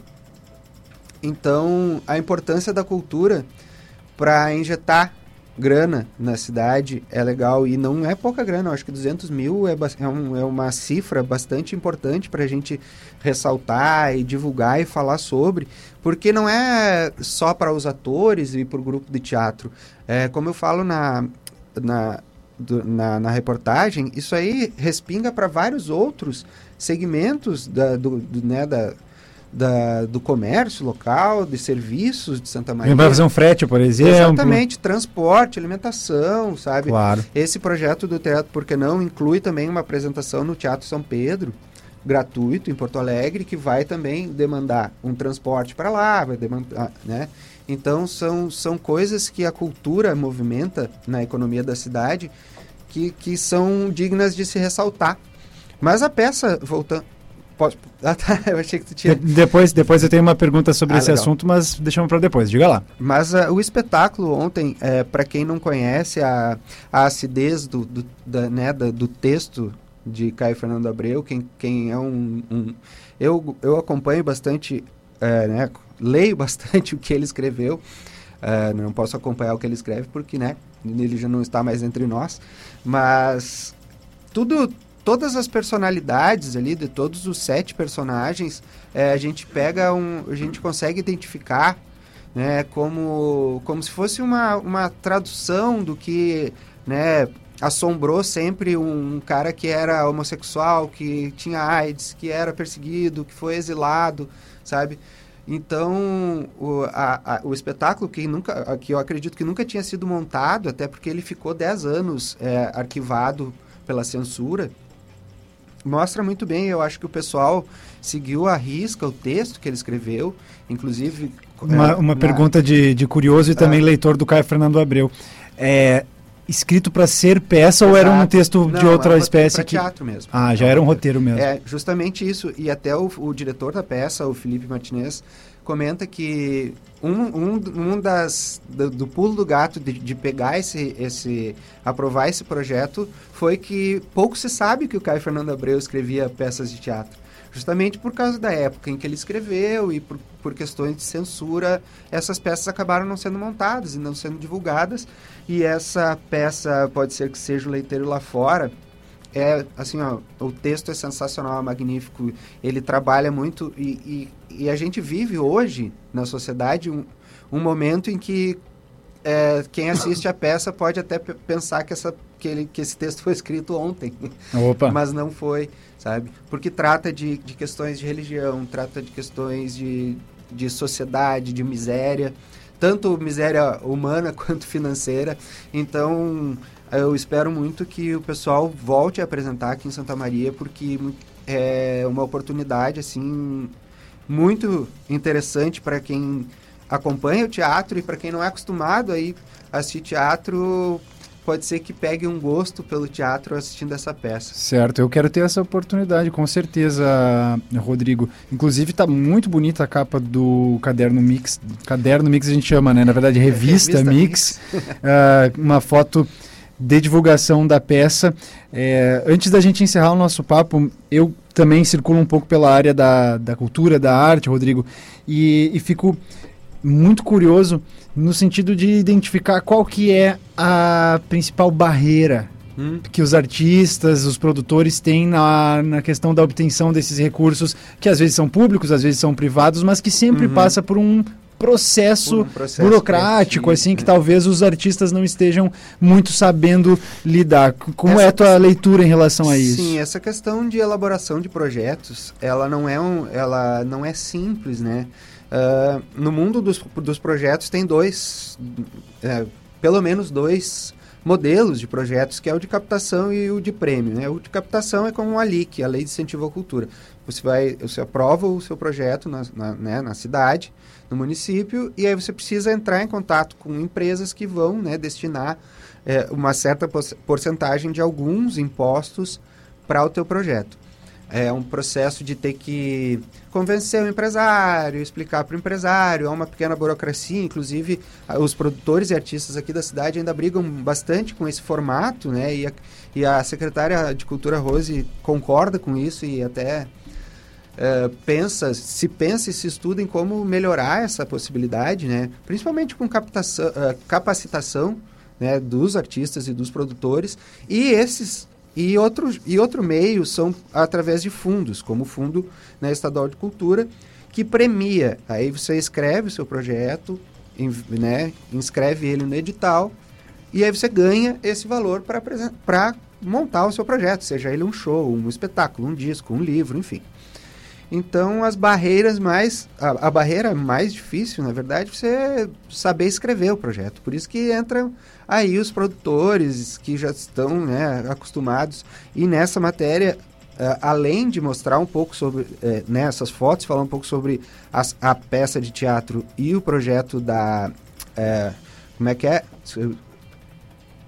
A arte musical, né, que, que vai acontecer agora em novembro e dezembro é justamente falar, eu trago falas da, da Cida Eroc, que é uma grande produtora, a Rose Carneiro mesmo fala nessa matéria, e a Claudete Morim, e elas dão, elas dão algumas dicas de como proceder nesses, né, de como escrever esse projeto, como é que ele deve ser apresentado, enfim, não é uma matemática fácil, assim, que a gente vai pegar uma, uma página de jornal, botar ali itens como dicas para o pessoal. Mas é um, é um é uma coisa que eu sempre digo. Acho que exi existem profissionais para isso, assim como existem os artistas. Os artistas têm que fazer arte e os profissionais têm que fazer os projetos, né? Porque aí a, a economia gira, o artista fica só sendo artista, o produtor fica sendo só produtor, o fotógrafo fica né? o assessor de imprensa fica só sendo assessor de imprensa e o produtor fica produzindo. Legal. Acho bacana. Tá certo. Rodrigo Ricordi trazendo informações para a gente aqui da revista Mix. Eu agradeço demais pela tua presença eu no Companhia CDN. Gostaríamos de tê-lo mais por aqui, Rodrigo. Um domingo Apareça. sim, um domingo não, eu tô aqui, é só me chamar. Apareça sempre. Obrigadão. Valeu, tchau, tchau, pessoal. É isso, agora são 17h56, ou seja, estamos chegando ao fim de mais um Companhia CDN. A gente sempre deixa você com uma reflexão por aqui no final do programa. É, temos dois cronistas que se revezam na, no intuito de deixar o seu fim de domingo um pouco mais leve, um pouco mais reflexivo. E hoje a crônica da vez é da Natália Arantes e é intitulada O Devir, Arti o Devir Artístico. Então, com a palavra, Natália Arantes e a crônica do Companhia CDN nesse domingo. Gosto de refletir sobre a arte. Não ouso dizer que gosto de consumir a arte, como se isso fosse algo único, beirando uma realidade elitizada e limitada. Nossa, Fulano consome arte. Que intelectual que ele é. Isso é uma falácia, transvestida de piada. Todos consomem arte. Seja uma novela, uma música popular extremamente reproduzida em uma estação, um grafite colorindo um muro em meio ao cinza da cidade. Enfim, a arte não vive em pedestal, sustentado pelo erudito de museus e teatros. A arte é de consumo geral, onde através do estético o pensamento humano manifesta suas ideias e sentimentos. Mas esse texto não é sobre o consumo da arte e a quem ela se destina. A arte é das massas, para as massas.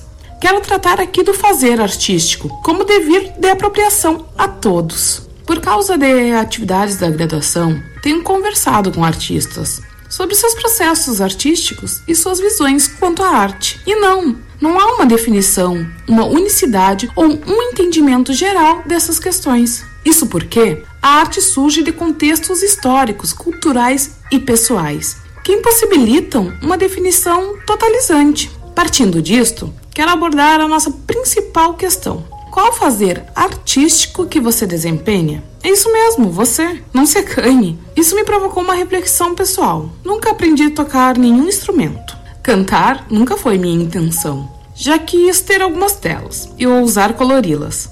Mas esse pensamento ousado nunca se concretizou. Sim, tenho escrito crônicas. Essa, inclusive, é mais uma. Mas essa realização está mais permeada por autocríticas do que por um reconhecimento do fazer artístico da literatura. Isso porque, muitas vezes, a arte nos foi apresentada como um dom e algo para o consumo comum. Por exemplo, por mais que algumas pessoas afirmassem que escrevo bem, isso nunca me foi confirmado pelas notas nas provas da redação do Enem. Ou seja, para mim, aquele valor que traduzia a qualidade do meu texto, declarava que meu desempenho era insuficiente. Sendo a arte uma manifestação humana, todos devem ter a liberdade de criar sem critérios de subordinação que derivam do que se define como arte. Ao compreendermos que a arte é uma expressão pessoal e ilimitada, podemos tomá-la como um processo pessoal, capaz de fomentar nosso autoconhecimento. A arte não é sobre o outro, é sobre nós. Ela não precisa ser divulgada e comercializada. Ela pode muito bem ser algo nosso, para o nosso apreciamento. Para finalizar, o que eu quero dizer é: se expresse através da arte. Cante, escreva, pinte, fotografe, desenhe e, acima de tudo, crie. A arte deve ser de apreciação e criação de todos. Não tenha medo.